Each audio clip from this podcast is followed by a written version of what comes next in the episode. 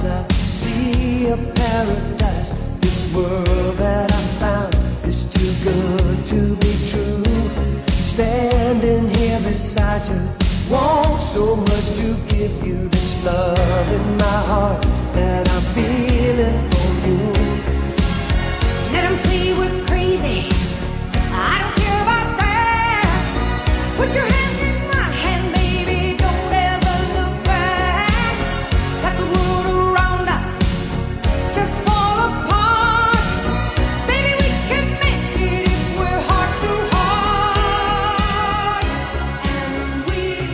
大家晚上好，今天是三月四号，周四，然后，哟，明天惊蛰了呀！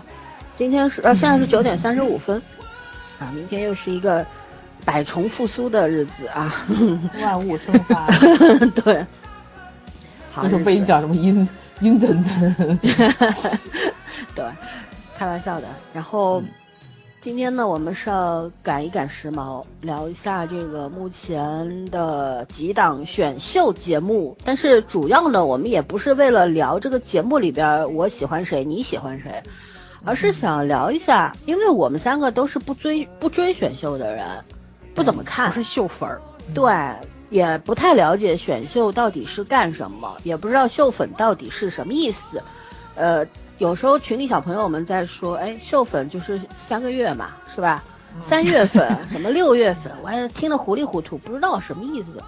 然后呢，就因为现在就是目前在看创四和青三，所以呢也去了解了，初步了解了一下。本来今天也想邀请一个就是对这些比较熟悉的朋友加入的，后来呢，我怎么就一折腾我就给忘了？那还是我们三个来说吧。对，嗯，就聊粗粗浅的聊一下啊，主要还是个人的主观的看法。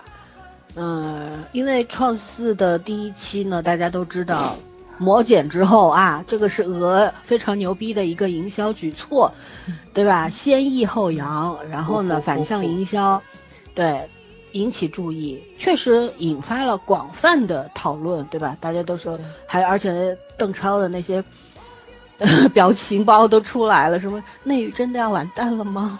然后我看这两天还有一些公众号啊，这个吃上冷饭了。其实热饭他们没赶上，吃上冷饭了，还在写内娱要完蛋了吗？然后列举了大量的数据去证明内娱是要完蛋了。那我们今天也想聊一聊内娱会不会完蛋呢？就在我个人的观点来看呢，已经完蛋了，垂死挣扎中。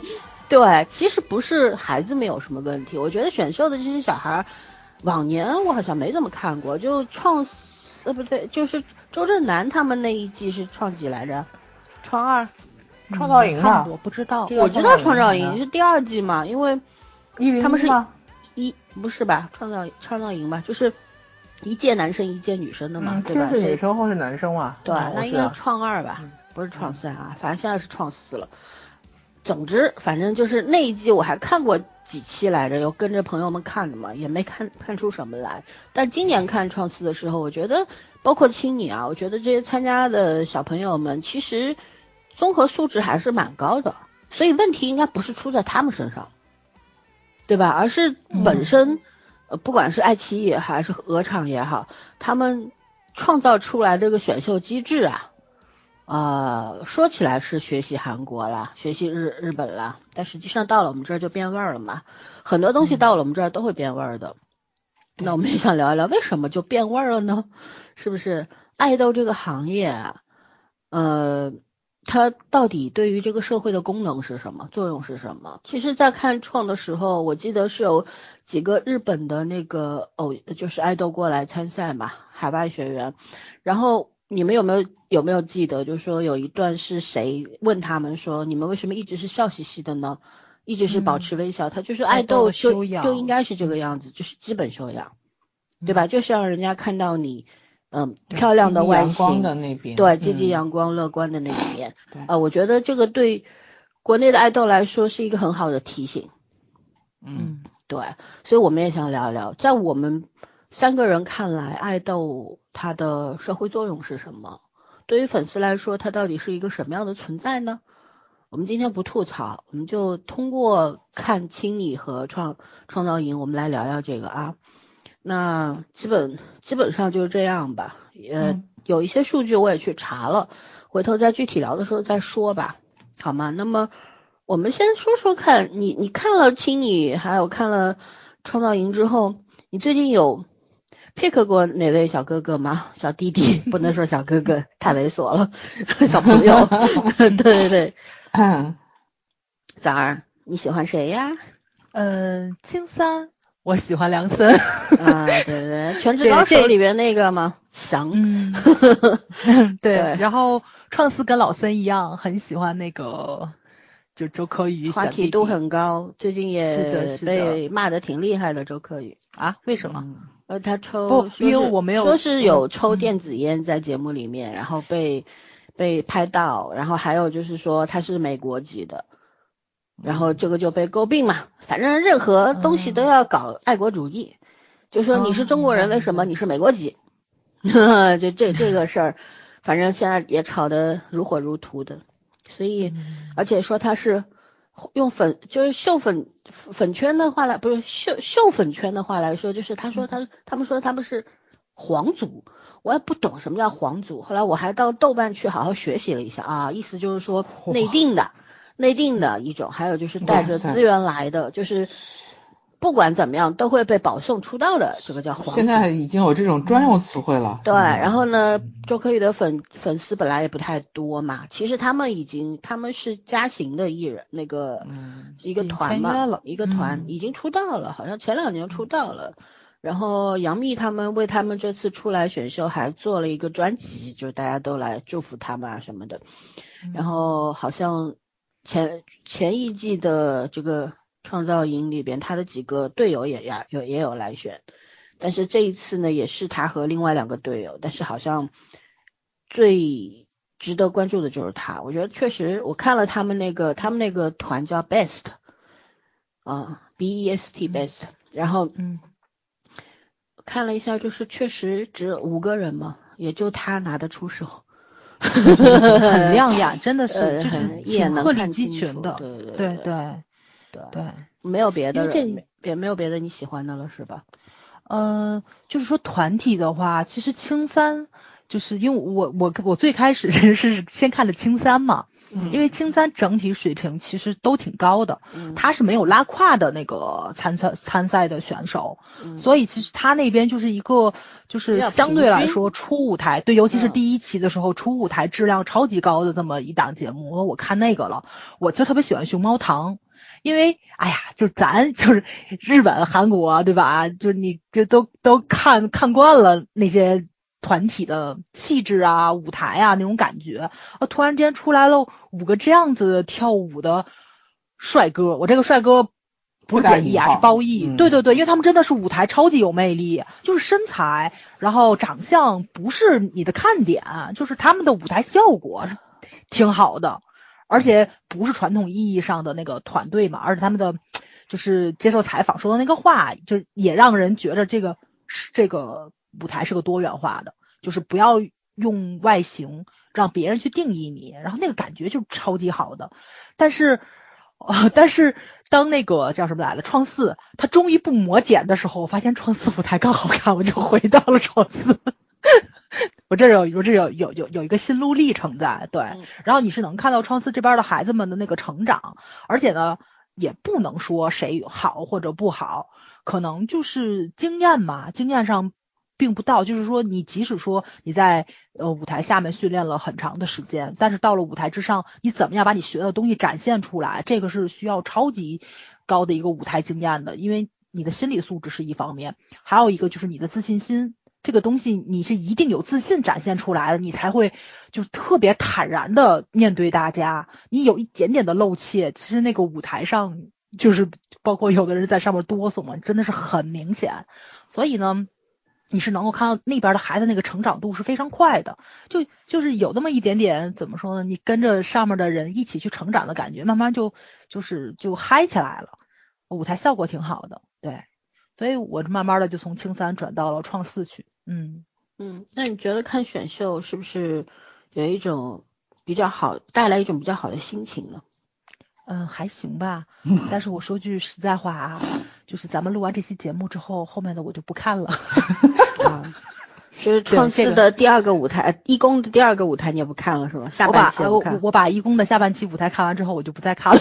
刚说完不看就看，对对，我把那个谁周柯宇小弟弟的舞台看完了，我就不打算看了。因为第一，我不是秀粉啊，我嗯到现在为止，我选秀节目看的非常少。我印象中，我上一次看选秀还是李宇春，现在李宇春已经坐在了导师席上。是的，是的。我上次看很大的原因也是因为身边都看，嗯，你只能跟着看。我都也不能跟着看吧，看嘛。对对对对，就是不是电视啊，就是我们上班，我不得上十多个小时嘛，就是家，我跟你说嘛，《甄嬛传》我看了六遍了，陪家长看的，电视上放我就跟着看。我我不是想看，你知道吧？就当当时在选修，家长看我也就只能跟着看了，我是这样子看被的。逼无奈成粉丝。是的，而且我也把我的手机贡献出来了。嗯，这个给何洁投一票，那个给李宇春投一票，这个给周笔畅投一票，我全投了，就是所有的人我都投了，谁找要手机给你拿走吧，就就就投票去了，就就那个时候真的很疯狂，全民疯狂，连家长在学生在我们这上课的老师都是这种状态，就是你想不融入进去是很难的，我觉得那个氛围比现在要恐怖的多，因为现在只是一部分人，就是俗称秀粉嘛，只有这一部分人，其他人就像我这那时候那个什么超级女神还是什么，她那个时候是刚刚第一届出来，还是新鲜感的。现在没第二届，啊，第二不管吧，反正嗯那那个东西就是一个新型物。对，是安又琪，还有那个叫什么刘什么的，我我第我正儿八经是超级女生的秀粉儿。对，但问题是那个时候是有新鲜感的嘛，新兴事物嘛。对现在每年选选秀就我还包括什么好好声音啦，这那的，反正怎么的也得有个四五个吧，还加上各种各样的回锅肉，对吧？什么浪姐啦、追讲一句很严哥肃的话，那个，时候刷票呢是被被骂的，说白了就是不被骂呀，嗯不就短信投吗呃？不刷票，我是刷票不是投票。那时候刷票呢是被是是被说实话就是被嫌弃的，不管你最后怎么操作的，大家还是保持一种其实鄙视你的态度。但是现在刷票是被提倡的，饭圈要求刷票啊，没有发现这个事情吗？嗯，就是特别可怕这件事情。这不就嗯是你的人在我手里，你必须得刷吗？你不刷，我不刷，哥哥小哥哥什么时候能出道？不是你一票我一票，什么什么都不都有口号的吗？对吧？虽然我们不能理解，但是我们知道那个逻辑在哪里，对吧？就我那天看一个文就说嘛，说就是跟那个九九六工作制好不好？肯定不好呀。可是嗯你不加班，你不上，你不愿意做这些工作，有的是人做，一样的道理，就是你的小哥哥在我们手里面，你不帮他刷票是吧？那别的小哥哥就出道了，就没你的事儿了，对不对？所以你就得拼了命的刷嘛，其实就是一种绑架行为嘛，嗯，商业绑好，典型的经济学劣币驱逐良币啊。对，嗯，就没有办法。那圈圈，你是只看亲你看了吗？亲你看了，我亲你看的比那个创三还多一点点。创四，创四呃，创创四，因为创造营我差不多除了第一期没看，第二季、第三季我都第二季我算看完了，第三季我应该也看了不少吧。我觉得我还是有，就是，嗯，我我觉得我还挺喜欢看选秀的，说实话。但是，而且芒果这个选不是芒果，这个腾讯这个选秀，俄家这个选秀，其实从商业行为上，我觉得他做的是不错的，就是。呃，这个所谓为了收视啊，怎么讲？它它整体的这个能力确实要比青你的这个制作功力和炒作能力要要强很多。嗯嗯，但是遗憾的就是选手的记忆点，呃，也并没有要多多少。说白了，有是有的，就是相对青你来说，青你太平淡了。我其实觉得青你的某一些程度上就可以作为一个呃选真人秀的纪录片，就是这种感觉。因为它很多时候它是有一种记录感，而不是让我有一种营造了一种呃选秀的这种就是话题度其实是很少很低啦，对不对？就是没有什么气氛，没有什么值得你能拿出来特别聊一下的。嗯，就刺激不到你的中枢性中枢神经的兴奋点。但是青创创作还是有的，就哪怕我看的不多，然后主舞台上那几个男孩子的表现，然后另外你现在想起来还是有特色，包括其实我我我对那个。就是这个游戏男团的那个印象是很深的，我我还是对他们那一组印象蛮深刻的。什么王者荣耀那个是吧？对对对诺对言，嗯，是的，所以我其实觉得从直观角度上，嗯，我会更喜欢创四。但是如果你要是从我对整个选秀的这种节目和选秀文化这个态度上，我是哪个都不都不喜欢。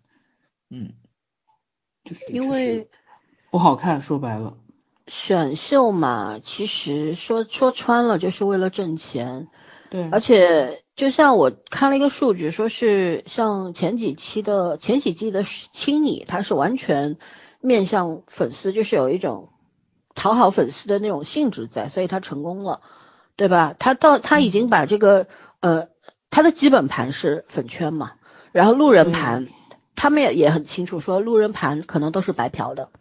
看是看的，百分之九十的人看是看的，投票是不可能的。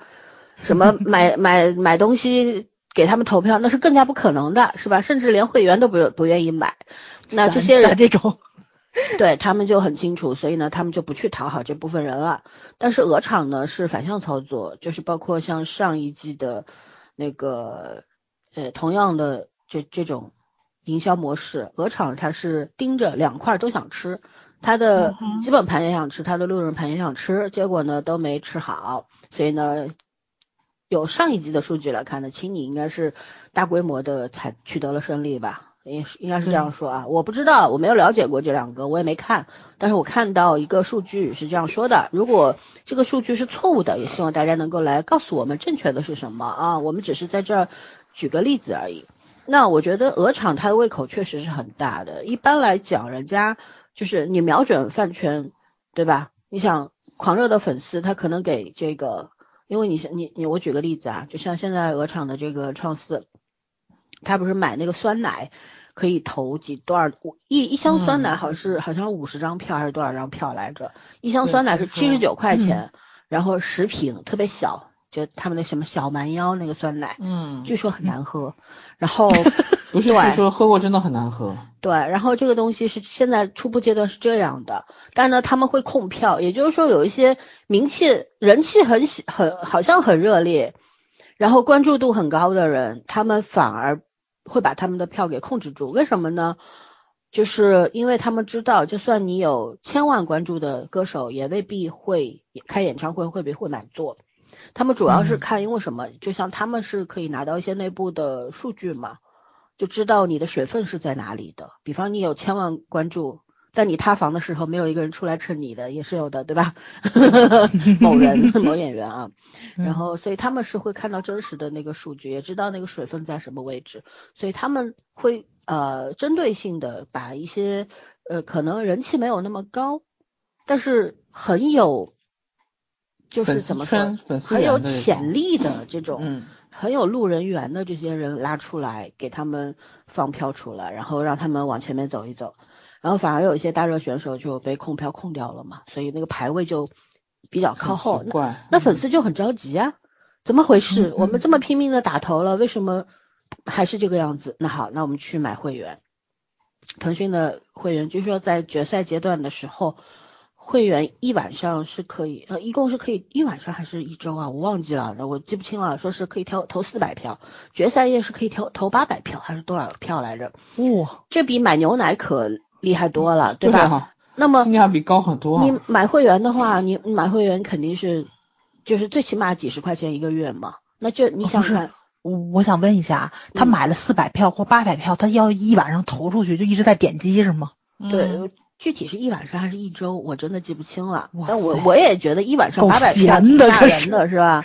但我觉得嗯没有粉圈干不出来的事儿，这对他们来说，数据女工嘛，都没有什么哎干不出来的事儿啊。具具体数据我也我记不清啊，你脑子不好。然后呢，也就是说，为什么要说这个？也就是说，你买牛奶只是在第一阶段、第二阶段采取的一个敛财的方式，后面呢就开始要集资啦，对吧？现在不是那数据都出来了吗？呃，谁已经有两百多万了，谁已经有三百多万了，谁只有几十万的集资啊什么的，这个集资款怎么转化为票数等等，他们都是有一套那个逻辑的。嗯，啊，然后到后面就是变成了你买会员就可以投更多的票，那其实啊买牛奶的钱也是鹅挣到了，但是鹅在这个牛奶毕竟是跟别人合作的一个项目嘛，那它中间肯定只能赚到一部分钱，更多的是给厂家赚呃品牌赚到赚到了，对吧？那如果买会员，那就是他们独家的，就是鹅的会员啊，腾讯的会员，那那不就实打实的钱吗？咱们不进粉圈，咱不知道说粉圈到底消费能力有多高，但是为什么他们可以花几个亿去投资这这一个项目，而且每年都做呢？天那必然是有利可图的嘛。嗯嗯，我小时候做过一个梦，就是嗯全国人民每个人给我捐一块钱。后来发现这事儿 就是粉那不是圈干的吗？就是是？那是一道数学题好吗？啊，对对对，这这这这真的是啊，这入了，你去参加个选秀，也许就真的是全国人民每人给你捐一块钱。嗯天呐，对，就是怎么说麻烦您先把呢？税交了。对，现在就是像这个阶段，比方说，呃，第一名或者第二名，他那个那个数据榜上，他集资已经二百万了。但是你说集资一两百万就想拿走拿走这个出道 C 位吗？那是不可能的，腾讯是不可能那么傻的，怎么办呢？他就 会拿各种什么微博数据啦、资金金额、集资金额说事儿，然后拿出实实在在的播放量啊，然后这那的各种各样的问题吧。然后，呃，等这些爱豆不仅吸引粉圈，也在路人盘积攒了大量的人气之后呢，如果做到了这一点，他们就会送这个爱豆出道，甚至于走上 C 位，是这样的。所以他们就是通吃，他不是光要吃粉丝盘的，他要吃鸡呃吃路人盘的，就很恶心了，对吧？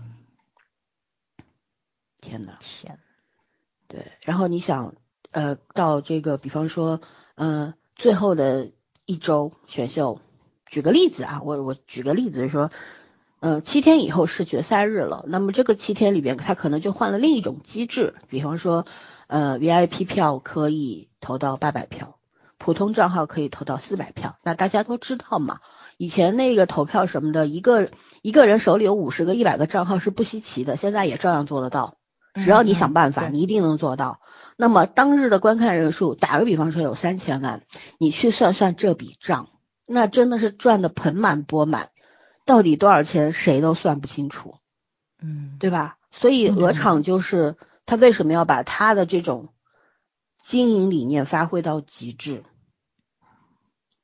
对吧？为什么要制作那么都是生意，制造那么多的流量出来，因为他们很清楚，你一个两个流量是很快会被替代掉的。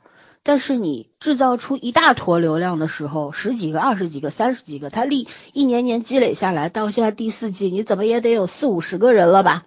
对对吧？这些人，然后给你买找到一个，比方说做个网剧，鹅厂自己有自制网剧嘛，给你推一推，对吧？嗯然后去固粉，长期的输出输入赚钱的一个方法嘛。然后再加上呃，比方说一些很大的 IP 里面，他们去搞一个位置，把他这个当年出道的某几个人塞进去，对吧？混个脸熟，因为这是什么？像在韩国选秀的话，我们都知道，从爱豆转型到演员这条路有多漫长、多艰辛，机会有多少，非常非常少。可是，在我们这儿，你去看好了，去年出道的，今年都演主演了，挺多的，嗯，对吧？就是我们这儿是有捷径可走的，所以呢，大家都就是一拍即合嘛。参加选秀的人想的就是走捷径出名，出了名就有钱赚，有利嗯可图。那鹅厂呢，就是借用这种心态吧。对利用这种心态，来利用绑架这个观众粉丝的心态。是的对，其实怎么说呢？如果说追星追星的结局是皆大欢喜，我花了钱我也开心了，那我觉得也无可厚非嘛，对对吧？但问题是现在就是说，追星追星这件事让你愉快了吗？我觉得粉圈的人也说不出非常愉快这四个字吧。为什么？嗯他们也知道他们是数据女工被绑架了，每天都在喊大粉啊什么的，都在那边喊说要做数据啊，不要觉得自己傍上了皇族就可以躺赢啊，等等啊，就都他们的那种术语，你知道，我真的看得云里雾里，不知道他们在说什么。得偿所愿也并不开心。是，但是我觉得这个东西就是因为以前粉丝是什么？粉丝和明星之间有一个很大的鸿沟在那边。我喜欢你，但是可能为你能做的事儿也不那么多。但现在所有的粉丝，其实粉饭圈的人啊，我们这种散粉不算，饭圈的人其实都是金主爸爸。既然花了钱，你就得为我服务，这才是正常的消费心理，对吧？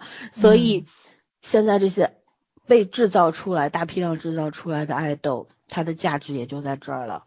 而最可怕的是，我们国内去学人家的那套选秀的机制，只学到了皮毛，我们没有更好的，怎么说？更好的一套工业。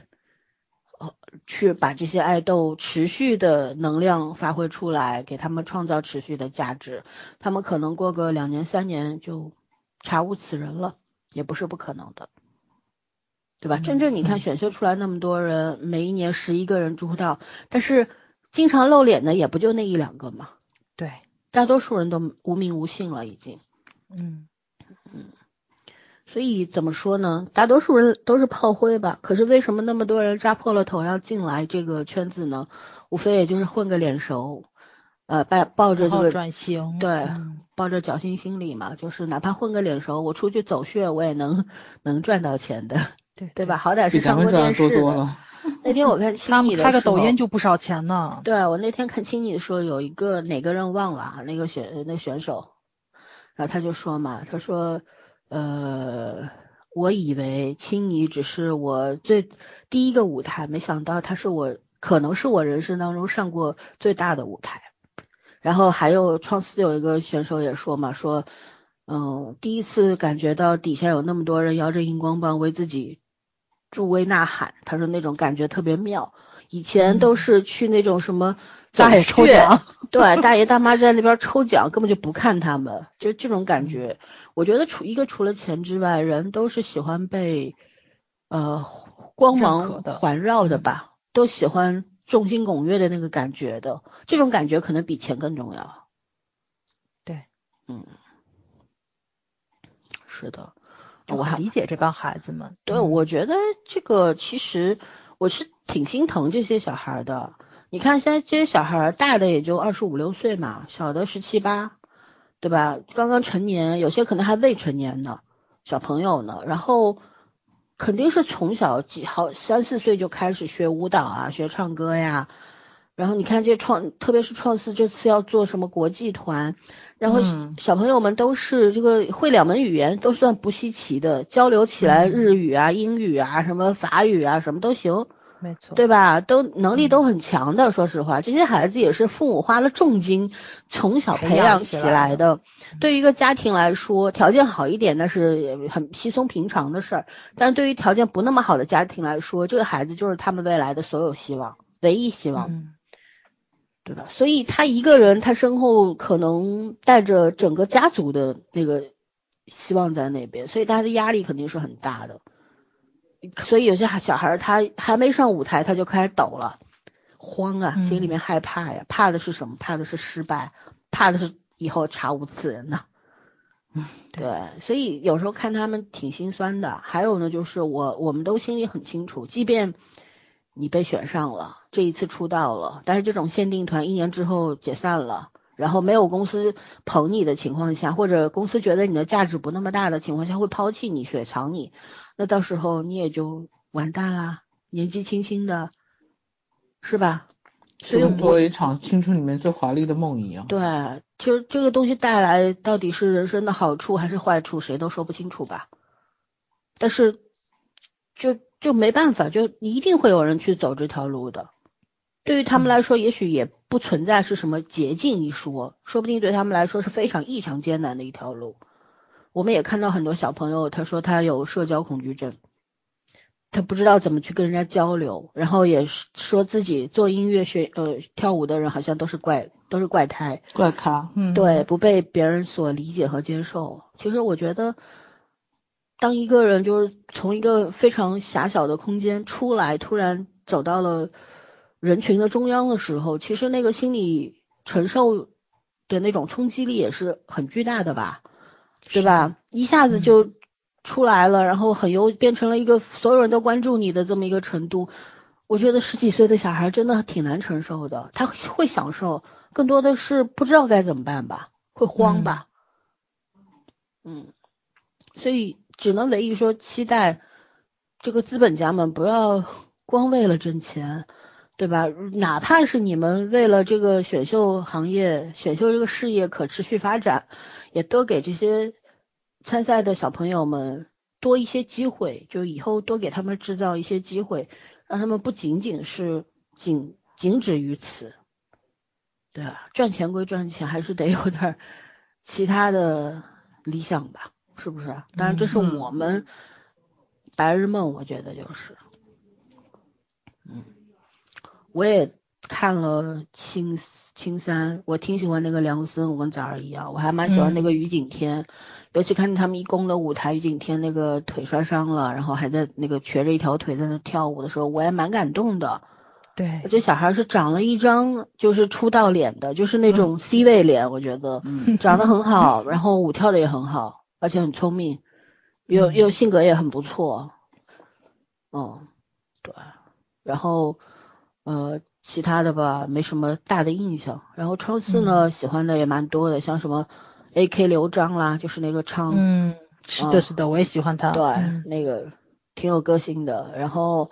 也挺喜欢周柯宇，很有才华。对，呃，也蛮喜欢张家元，也挺喜欢薛八一，反正雪花喜欢的还蛮多。薛八一我也喜欢，对，长得很好，对，就觉得挺羡慕这些小朋友多才多艺吧，好像会的挺多的，嗯，多元化。也也蛮喜欢这个刘刘宇的，对，对，嗯，怎么说呢？只能祝福他们。能有美好的未来吧？远一点，对，是的。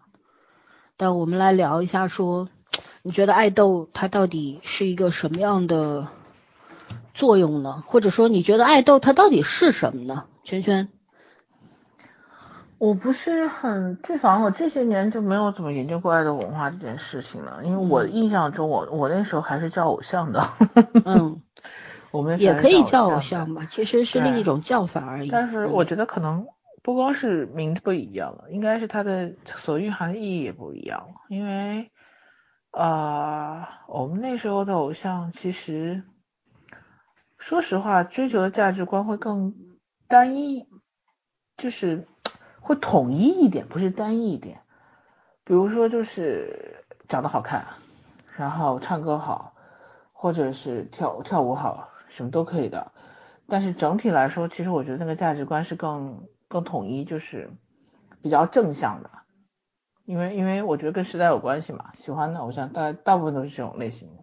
可是现在这些嗯年轻一代，他们喜欢偶像的价值观可能会觉得，呃，他只要有个性就可以，嗯嗯，就就会表面上看起来其实是更多元化了，就是允许更多元化的这种观念去存在了。可是。就像我们刚才还没在节目之前，我跟早上我们在不是刚说了一句，就是，嗯，那些青三的那开场那个所谓的记者问，看上去好像是更加的多元了，然后回回答只是看上去而已，对，回答的不一样了。可是其实你觉得那东西多么的商业化，多么的流水线，嗯。多么说白了就多么空虚，我都不说它虚假，说就多么空虚，就好像这个世界应该就是这样答，这样答就没有错，那我就这样答啊，都知道粉丝爱听什么啊。对，所以其实我我觉得，呃，我反正我不知道别人怎么样，我觉得我喜欢偶像的时候，我真的个人原因，我是喜欢他的实力部分多于脸的。就是我很难是喜欢一个偶像长期，因为他的外形，就是外形惊艳到我可以喜欢一天，可以喜欢一个月，甚至于一年。可是如果下一年出现了一个也长得不错的，但是他的某一方面更打动我的点，比如说他声音很好听，他唱歌很好听，然后他业务水平更突出，然后我可能就会就会忘记我之前喜欢的这个人，我我还是更喜欢他的。某一些有实力的内容，然后有趣的灵魂，我是真的这样喜欢。可是你喜欢一个人的时候，你一定会开发出他更多的优势，哪怕是你喜欢的地方，对，哪怕是你自己想象的。呃，但是其实现在我觉得我们我们年轻人对于偶像这个 要求我们年轻人，就我觉得年轻一代，年轻一代 真的是对偶像那个感觉，就是我我会觉得有一点点怎么讲，自我代入，自我代入感，是那种自我代入感。嗯就是我喜欢这个偶像，是我想成为的样子，或者是我就索性成为的样子。嗯，嗯，我想象的完美，对。嗯嗯但是那个完美很镜花水月，那个完美是因为你自己不想付出或者不想尝试，而寄情于另外一个人。说实话，嗯嗯太镜花水月了，因为那个人也不会是你想象中的样子，他只不过是被商业打磨成你想象中那个样子。嗯，所以其实看上去更更多元化的这这个时代，反而反而模式更统一。嗯，对啊嗯，当然就很流行的一句话“信息所以茧房”偶像更像一个壳子，对，就是爱豆更像一个壳子，嗯就是这种感觉。他他自己的灵魂不够强大，所以他就套着一个所谓的躯壳去存在于某种文化。其实，呃，选秀本身是一种娱乐产业，但是，呃，爱豆其实已经形成一种文化了。嗯我我到现在记得马东说过一句话，他说我的理解就站他的角度，他的理解是，娱乐是文化的初级阶段，也就文化是要高于娱乐的。嗯。所以我只能说，如果从这个角度去讲的话，也是对的，因为我们的娱乐产业远远还没有能够升级到成为文化的角度，所以爱、嗯。爱豆目前还啊所谓的文化也不过就是海市蜃楼，嗯。嗯。嗯，我就是这样，我我是要形成一种文化，首先对。这些人要有文化，嗯。对吧？唱跳只是一个爱豆的基本素质，就是你总得拿得出手一样东西吧，你不就是哪怕你什么都不会，你像甘望星那样脸好看也行。是的，你啥都不会，脸还难看，我凭什么喜欢你哎？是不是？万一哪天喜欢上你的整容科医生怎么办？那对我们早来说没有什么障碍。什么什么？对于你来说，长得好看难看没有障碍，毕竟还有宝宝强垫底。啊，对对对，就是 就是你总你总要有有一方面吸引我嘛，对。嗯但是真的说句实在话，我不太喜欢看选秀，就是原因跟春春说的差不多，就是其实多多少少这些人是已经接受过一些培训被推出来的，就是。嗯我因为我我那天就跟群友去聊的时候，我说我不喜欢选秀的很大原因是因为时代不同，就是在我的那个时代，虽然我天天说自己十八岁，但我确实不是嘛，就是在我的那个时代，偶所以你只有偶像八岁是吗不是这样的，加二十啊，只有八岁，就是在我的那个时代，偶像不是这个样子的。就是娟娟说那青你的那个新那新闻发布会，你知道吧？其实就是比那个创四里面他们露腹肌跳舞还要让我尴尬。我真的你知道，我可以我特别想用脚抠一个七星鲁王宫出来那种感觉，你知道吗？这帮孩子们只有二十岁，甚至于可能有的只有十多岁。面对镜头的老辣的感觉，就是接受采访，他们给的那些官方的叙述的时候，我觉得他们都出道八年了。嗯，对，就是你你你提梦想、提舞台，然后提什么的那种比较宏大或者虚的东西，其实你是能够看出来，就是时代确实是不同了。因为咱们那个时代的时候，偶像出道都是因为家道中落，没有钱，生活所迫，然后呢。这些人也不会去遮掩自己的这方面的拮据，甚至于就是像张张国荣嘛，他很有钱，他出道了，很大原因是不想住大房子，我不想花我爸我妈钱了。对他也有一种底气嘛。我这个月就是就是刚刚签了，比如说签了一个唱片公司或什么的，给了我两千，我就花一千六就租了个房。就他自己就是就是这么说的，因为就是需要钱，你不管你生活是好是坏，他们不吝啬去谈钱。嗯，但是这帮孩子面对镜头的时候，跟我谈理想，就搞得特高山流水是吧？是的，是的，是的，是的。嗯对，然后他们，但是他们那种眼眼睛里有光的感觉，又不是，就是面对就是记者机械性的采访，他也紧张，但他说出来那个话，一看就是经经过训练的。创四我后来慢慢喜欢上了，很大原因就是这帮孩子在接受就是那个小那个在那小屋子里接受采访的时候，这帮好多孩子谈到舞台的时候，他没有提理想，但是他们很多人都是热爱舞台的。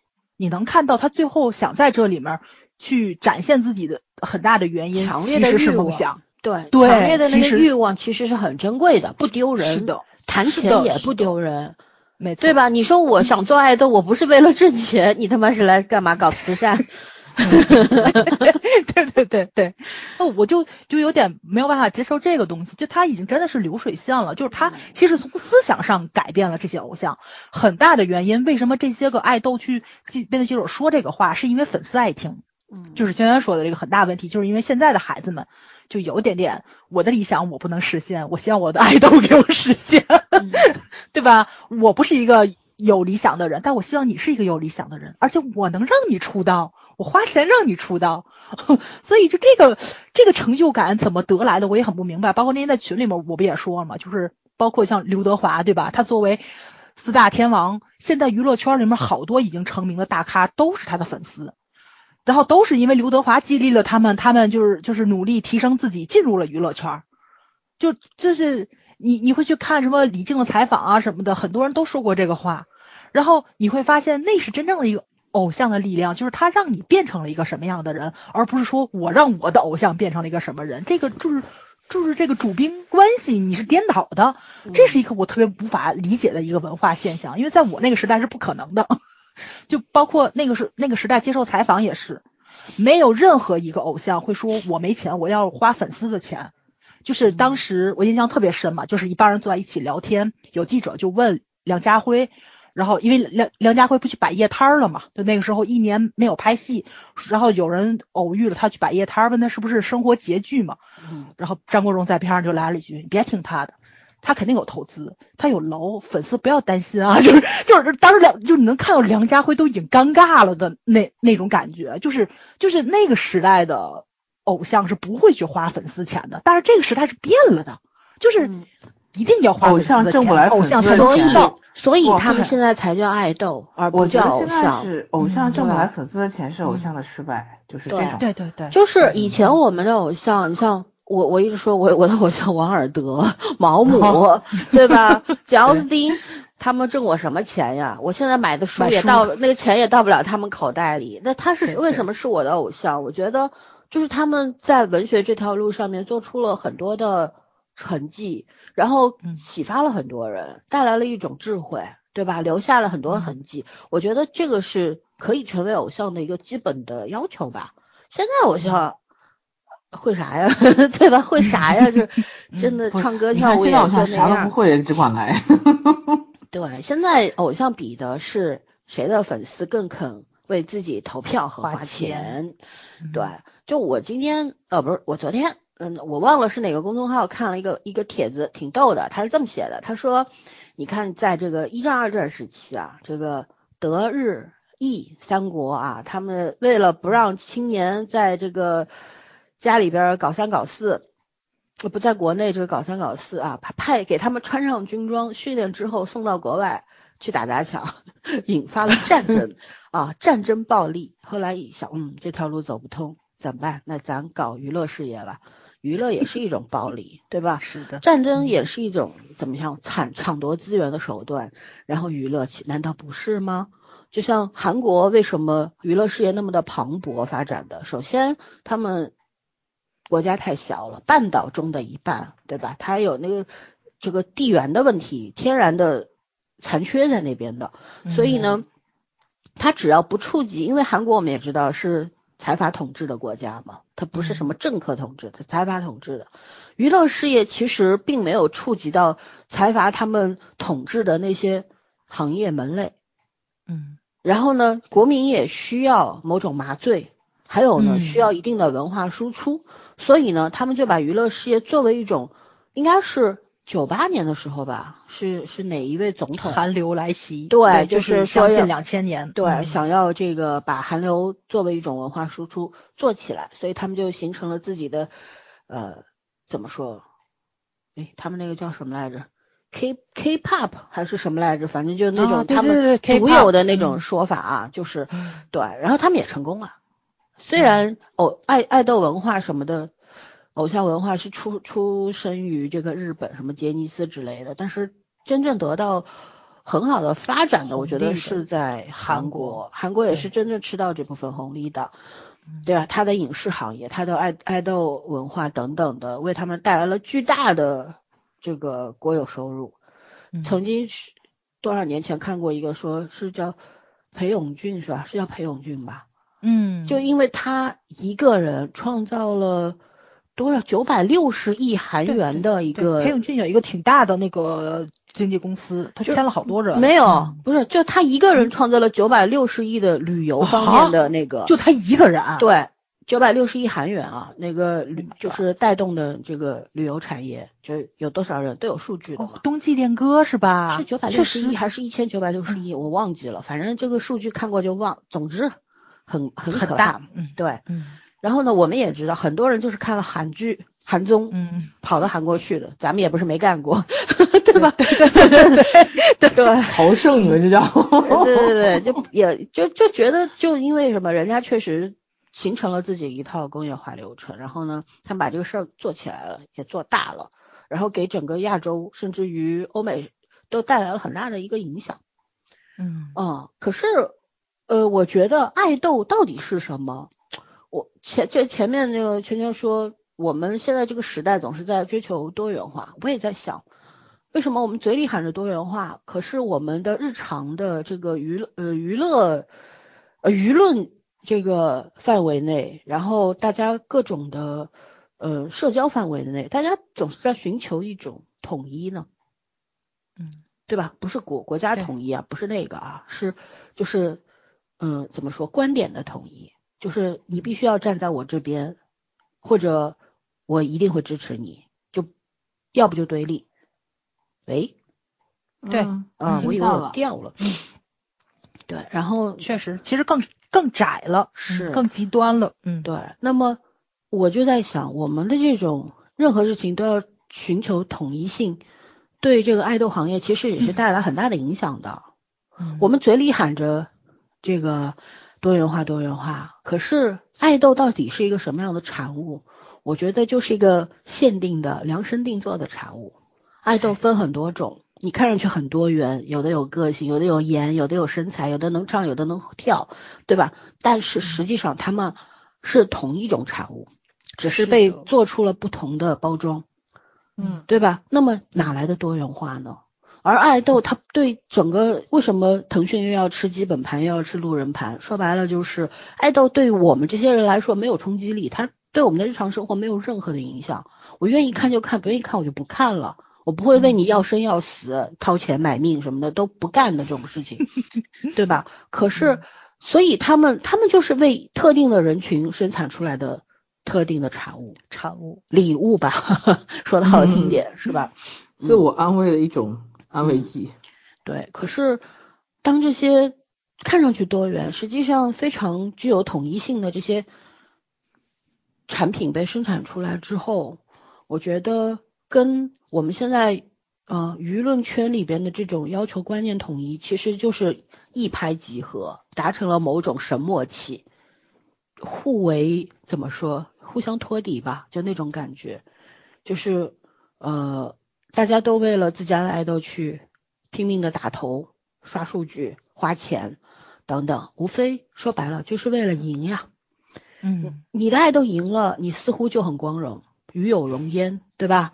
然后好像你的爱豆会会一门会三门外语，你就觉得自己也会。这就是那种什么卖名牌包、导购店的小姐，就永远头抬比你还高啊。我爱豆一米九零，我也一米九零，实际上你可能一米五都没有，对吧？就是这种心理啊，就是因为这种特定商品的出现，得到了一种巨大的满足吧，对吧？但是这些这些商品对我们没有价值，哎，这话对，没错，是，所以这是一个。还有一个，我觉得为什么我们老说饭圈是一个非常典型的信息茧房？因为你想，像我们也粉也粉明星啊，也追星啊，可是我们这种追在饭圈眼里就是你白嫖，你不花钱，你不怎么样，嗯对吧？你什么都不干，对吧？不算粉丝，你们不算 粉丝对，你们嗯什么都不算，连路人都不算，就就是他们非常鄙视的一类人。可是呢，在饭圈里边，你想，饭圈其实是一个圈，就是一个巨大的群体，它群体里面又分割成各种各样不同的小群体，对吧？据说是一个明星都有什么几十个站。不同的站，互相之间也有 有生意往来等等啊。站姐有些是大粉，有些是跟工作室是跟公司都有联系的，是纸粉等等等等。到底怎么回事，咱也搞不清楚。反正嗯我们是不会上当了，我们已经过了会上当的年纪了。二十年，就我们小二十岁可能还会，但现在十十岁估计也还有可能，对，还有那个热情，还有那个热情，现在没有了。我们嗯老了啊，然后呃，你想进入任何群体嘛，我们也不借用什么呃勒庞的什么乌合之众这种说烂的话来说了，咱不说这个啊，咱就说你进入一个群体之后，你会变成什么样？你就是会变成必须要寻求一种统一性嘛，又成了又来了统一性，而不是多元性。为什么？还是我闺蜜的那个例子，她喜欢那谁，那国超，然后想进国超的微 微博粉丝群，人家一看他关注了十几个明星，就不让他去 拒绝了，他气死了，在那边。笑死了。对，因为这就是要要唯一是？要唯一，嗯要服从统一嘛。然后你进了饭圈之后，比方你进了超话，进了超话还只是第一步。你进了川话以后，你要你得找你想要进的，比方后呃这个后援会组织的这个什么粉丝群啊之类的，你要通过他们的考核。这个考核的内容我也不知道，我没有去尝试过。据说有很多题目，而且有他们粉丝的术语等等的，你不知道，看都看不懂，不知道什么意思，字都认识，组在一起什么意思不知道。嗯，不知道。对，然后你根本就没有资格进去，而你进去了之后，你可能做的最多的一件事情就是数据，刷数据。今天你不刷，你会被别人谴责的。然后他们之间又会互相影响。你比方我们做散粉散粉的，我喜，比方说我喜欢黄景瑜，但我老觉得他腿粗，我觉得他演技不好。但我如果进了粉丝群，我说这两句话立马会被踢掉的。嗯，为什么？我们 哥哥是完美的，你怎么能说这个话？是不是？这个世界上有完美的人吗？他会醒一醒好不好？他不会容许你去说他们眼中的这个哥哥，这个有一点点的缺点。其实他们心里明不明白？明白，明白，可是不愿意承认啊，对吧？还有就是他们之间会互相影响嘛，制造一种虚幻的光环，然后 天天这样做了之后，就变成了一种惯有的思维方式，就是嗯啊，党同伐异。嗯对啊？绝对不能够容许不同的声音存在。那长期以往之后，我觉得他们对他们的思维方式会形成非常大的改变。嗯，对，所以我们那天前两天在群里说说 很操心这帮小孩儿，嗯，因为现在饭圈内普遍年龄是小的，不排除有稍微年纪大一点，二十多、三十多的，但那是少少部分，对吧？大多数都是十几岁的孩子，而且现在小朋友们有个手机，什么都不是很寻常的事儿嘛，嗯，是吧？而且他们的圈子咱们可能很少能接受到，因为我的手机里面其实是有 是有几个学员的嘛，就是初嗯中跟、呃五六年级的这种孩子。那天我在群里不还说了嘛？就是我不小心掉马了，被被学生看到了，我不想他们看到的一面。就是有时候他们发朋友圈，我也会看到，你能看到他们买的一些漫画，可能是我没有看过的，然嗯后的就是他们去关注同人。就这方面的东西，其实现在这帮孩子们的圈子还挺大的，就是他获取信息的渠道和购买物品的渠道你是不知道的，你必须进入那个粉圈之后你才会知道，嗯，对吧？他们把这个途径向散粉关闭了，你是路人，嗯你是散粉，你是没资格知道的。对所以你必须要滑到我们我们这个类型里面来，你滑成了我们之后，你就不能成为你自己了。嗯，对吧？那以后这帮人，我们也说人是个变量，长此以往之后，有多少人真的会变成不同的样子呢？我觉得，因为作作为我一个怎么说心心理工作者，我们要看统计后的很多的数据。你说人真的会呃，因为时间的这个过去，然后因为阅历的增加变化，然后产生巨大的变化吗？真的不会的。很多时候就是可能你十几岁怎么样，你几十岁还是怎么样，是的，只是可能会变得更加的圆滑，所谓的机智等等。嗯但事实上，很多在十几岁、二十岁左右打下的那些性格上面的那些问题、那些烙印，到死都不会变的。对，所以这也就成为我们现在大家很忧虑的一件事情。由此我就在想，咱们政府也不是政府吧，就之前也提出说广，电啊、要要要嗯禁止什么，嗯，什么来着？男男男男扮女装是吧？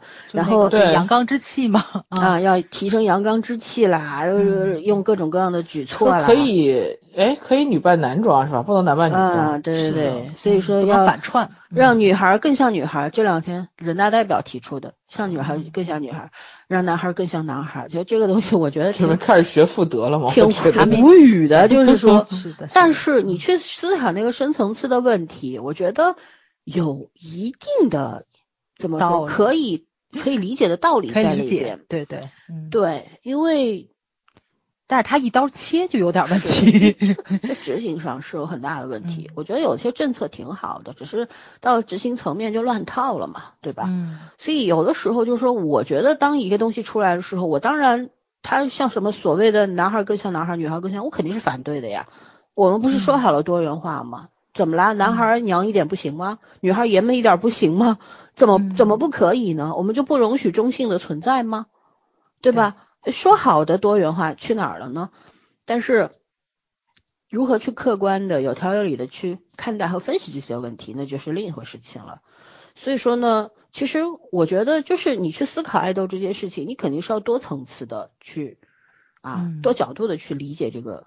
我觉得爱豆是应该存在的，只是我们现在的这个这个这个工业化不成熟，再加上后期他们也没有更多的资源跟上，嗯对吧？也就像有些就是弃子呀，利用完了。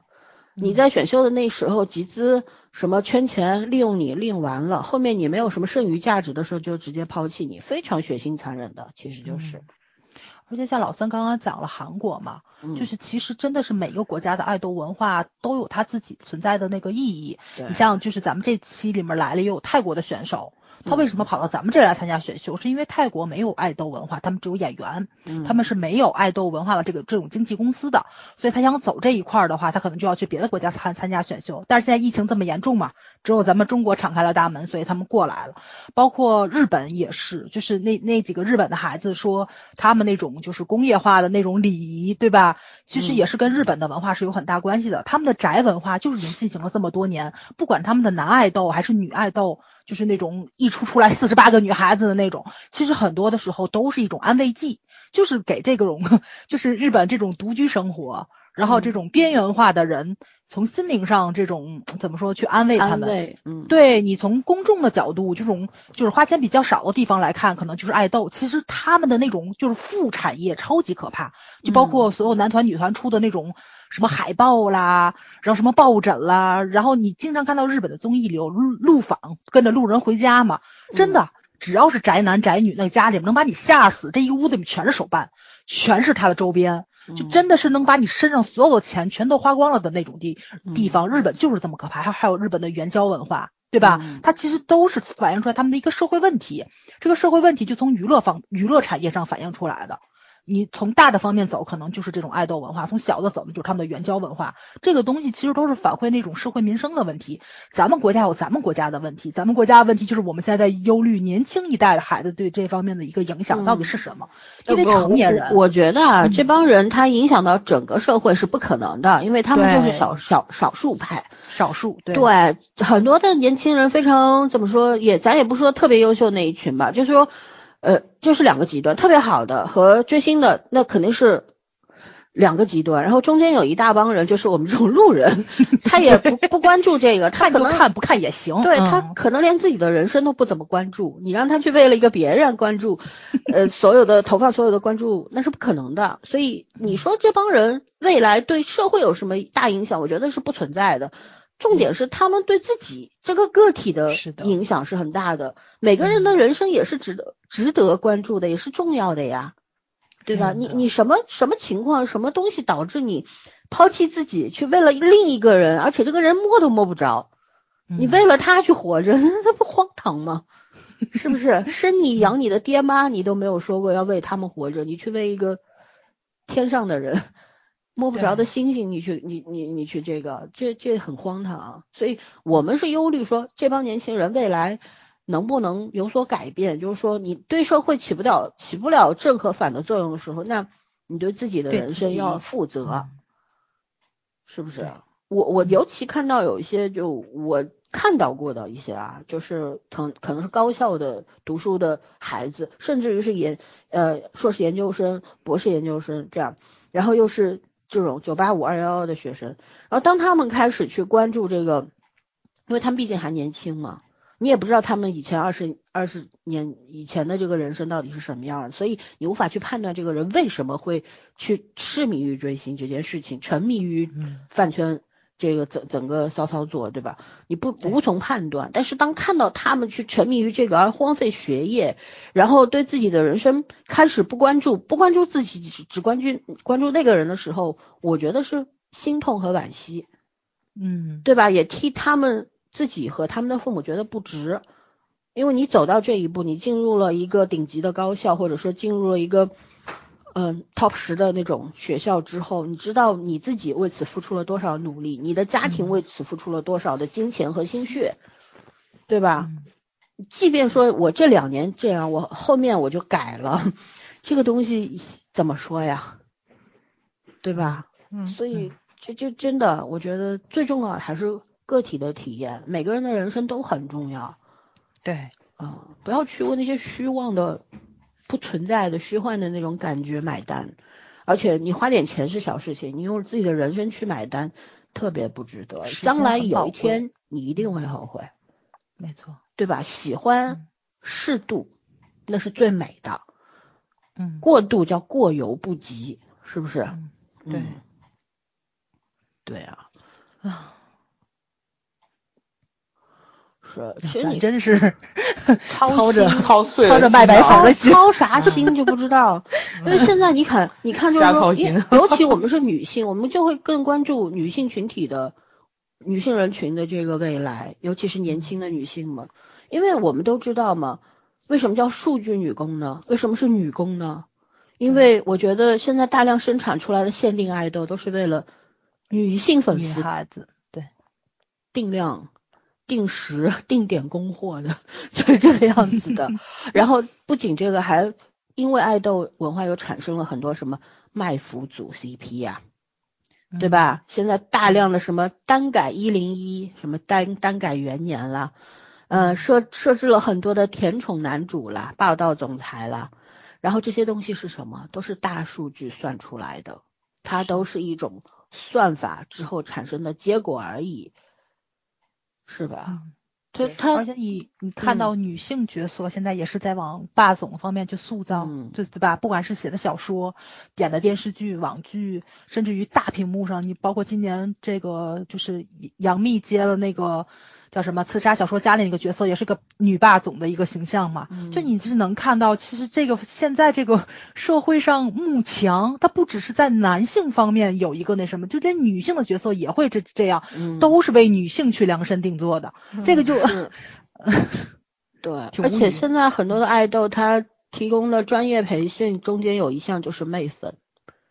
我们总是说，哎，你不媚粉的好像很清高，看上去有个性。可是你不媚粉，就没有人来理你啊，对吧？正是因为它是限定的商品，所以你看，把人称为商品真的很残忍。但事实上就是这样的价值，这样的属性，对吧？我我很喜欢当时那个呃吉祥，就是《创四》里边的吉祥弟弟说的嘛，就是说爱豆就应该是给人带来。乐观向上，嗯，快乐的那样的一个存在。为什么我说国内大家都要好好学一学？在你想这个吉祥弟弟，他当时，嗯，邓超是谁让他秀一段，就追加他的这个考核的时候，他跳舞也很好，唱歌也很好，包括那个泰国的二零零三年的那个叫零二年的那小孩叫啥来着？尹尹浩宇啊，是什么来着？才学了三个月的训，接受三个月的。啊，专业专业训练对吧？那个小男孩，他后来去挑战那个 battle 阶段的时候，去挑战那个谁呀？李嘉祥的时候，然后他他平跳了一次，对，能够唱，能够 rap，然后能够跳，他都可以。就我们就看到了，在他们身上，为什么我们说呃外国选手是来羞辱中国选手的？你从他们身上看到了多元化呀，嗯，人能唱能跳，心态健康。对而且你是演员出身，你演了演过戏了都。对，然后到了我们这儿就媚粉，他不专业，对吧？凭粉丝生存，你你说看，就是我就其实我觉得一方面我们被外国选手羞辱了之后。我我觉得这种民族主义确实受到了伤害，对，呃，然后还有一个，我觉得就是，哎呀，我怕这些外国的小朋友们到了中国之后学坏了，真的，我都嗯很怕被影嗯响，知道学坏很快的，因为你想那个，今天我看一个文，就说那个矢野浩二之前在那个《天天向上》五人组《天天兄弟》里面那个日本的那个嗯。演员。是一六年的时候就回日本去演戏了嘛？他就说到嗯。了日本之后呢，什么事情都是要自己干的，嗯，然后、啊、对对对，对然后在综艺里说过，对，嗯。然后你所有的就像香港演员是一样的，你化妆你再大的腕儿，你化妆你也得排队，然后你呃到到现场之后，你的台词一定是要非常非常熟的，没有人会让你念一二三四五，他们那是没有数字小姐的，现场收声啊什么的。然后他说我每次回回国，他说每次回国我就有助理，他这个回国是指回中国，回中国，对啊、我就有助理了，然后什么事情都有助理帮我做。嗯我觉得他在说这段话的时候，他肯定很开心嘛，在中国更能够得到优待，赚到的钱也更多嘛。你在日本拍戏赚多少钱？你在中国拍戏挣多少钱？对吧？上个综艺都赚很多很多钱，是我们想象不到的。然后，可是我觉得作为一个好演员的话，他他他为什么要回日本去拍戏？这是应该我们要思考的问题吧，嗯，对吧？嗯，中国这边给他提供的角色可能是 相对来说比较固定跟集中嘛，对，就你演嗯。演那个战争时期的日本军官嘛，就就演这一个嘛，你对自己有什么好处呢？可是有很多的演员，包括爱豆，他就沉迷于这个呀，他永远有演一样的人，一样的角色，只要有钱赚就好了，对吧？所所有东西都是以金钱为导向的，唯一导向的，那你你别的就不用谈了，没没得谈嘛，对吧？嗯之前我们，呃，就是说，就像刚刚早上说到说，哎，以前刘德华呀、四大天王呀、张国荣啊、周润发呀这些人，谭咏麟啊，对，嗯那天看到说有一个话题说的是为什么我们现在没有角色男神了，啊好像是真的 没有，你只能看到小朋友们好像是长得还不错吧。拿得出手吧？就像用圈圈话来说，这批被筛选过的孩子在舞台上百分之八十的分是可呃，就八十分是可以打的，但打一百分是不太可能的，嗯，对吧？但你想以以前，你像那个不管是郭富城还是黎明，都说自己还有古天乐啊，说自己长相平平，到现在也不觉得自己长得帅。嗯他们到底知不知知不知道自己帅，我就不知道了。平平无奇小但问题是天才吗？对，人家就是帅呀，对吧？他们那个颜值，对，但他们真的是不觉得自己帅。你就想一想啊，就是就是就当就是咱们就是第一批这帮大陆的记者可以大规模去香港采访的时候，应该是九十年代吧？他们那时候不就说吗？你四大天王又怎么样？不也是排队拿盒饭吗？就他们没有这种概念，真的是没有，没有人对你区别化待遇。嗯整个娱乐圈它是一个比较，就肯定娱乐圈都有很多乌七八糟的事儿，但还还是一个良性发展的一个阶段是。的，是的，嗯，对，咱们现在国内的这个娱乐圈就是真的不太健康，说实话，它整个什么那那那前天看到是谁，孙萌还是叫啥来着？张孙萌张萌张萌张萌嗯，穿个礼服把自己勒进了骨科，我就觉得好悲哀呀、女性的腰，对吧？唉，唉，然后男性的身高等等嗯都成为了一种好像恒定的评判标准。嗯，是的，嗯，挺那个，跟裹小脚也没啥区别。说实话，当年就就咱也不说什么男性凝视了，其实对男性的那种容颜的要求，对男性身高的要求，什么腹肌的要求，也也说白了也是一种女性凝视。大家其实在这个方面半斤八两。其实是一样的，对，嗯，你也别说女女性都是因为男性凝视，然后导致的一个结果产生了一种什么什么啊副作用，我觉得不是。其实在这方面，嗯，男女都有毛病，嗯对吧？我们也会每个人都会想当然的更愿意去接受高大英俊的人咯。这是毋庸置疑的呀。这基因决定的，没有办法，这是种生育选择嘛。对，啊你像以前琼瑶，有人采访琼瑶说，哎，你这个为什么你的小说里边都是非富即贵的，然后长得女女生就是什么清凉无憾啊，然后什么白如皎月等等，男男性都是什么，哎呦帅的一天一塌糊涂这种，要不就是艺术家，要不就很有才华，各种才华，要么就多金。然后琼瑶不就说嘛，我写一个穷光蛋，然后穷小子长得又不好看，谁愿意看？事实啊。嗯，对吧？然后前两天我跟我闺蜜她们聊天嘛，我们在微信群里聊天，然后我闺蜜就说：“哎呀，为什么现在那个现实当中就看偶像剧为什么会找不着对象啊？就因为现实当中没有，对吧？”我说这很正常嘛，就是嗯，就是因为现实当中没有，你才会去看偶像剧的呀，应该是这么说的吧？而且偶像剧它当中也是给你生产出来的特定商品，什么都好。你看了这个角色，你就拔不出来了，对吧？然后你就幻想现实当中也出现。那如果现实当中都有的话，你又为什么要去看偶像剧呢是？现实中出现也很尴尬。我以前是不是讲过我闺蜜相亲的段子？就是两个人约了上岛咖啡，里面有个钢琴，男的去弹了，我闺蜜差点落荒而逃。就是你你现实中真的碰上这种就是孔雀式的人，你也是没有办法接受的。我不是说孔雀式的嗯人，就是各种各样，就真的很有才华，然后长又有才华，长得又好看，又多金，又对你专专一。你觉得这种东西真的存在吗？有没有问过自己一句凭什么？对呀、你又有凭什么？怎么就落你身上了？是不是？嗯，对啊、这这种人肯定是有的嘛，尤其我们现在这个肯定有。呃，生活质量越来越好，基因都是有变化的嘛。然后人家好看的有钱人要找好看的人，然后基因就会改变嘛。小孩生出来越来越漂亮，然后越有钱，得到的培训越来越好。就那这种人肯定会有啊。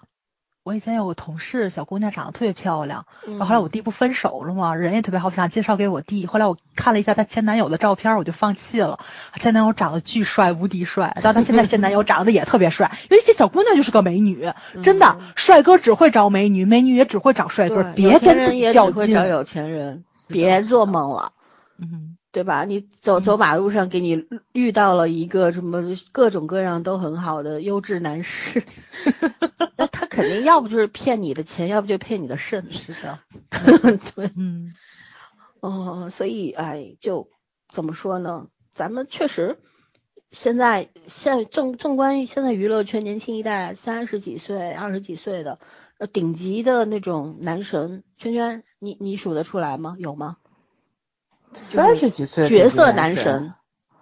就是演的超级好二。十三十四十岁这个嗯所谓的现在娱乐、当下娱乐圈的这个角色男神有没有？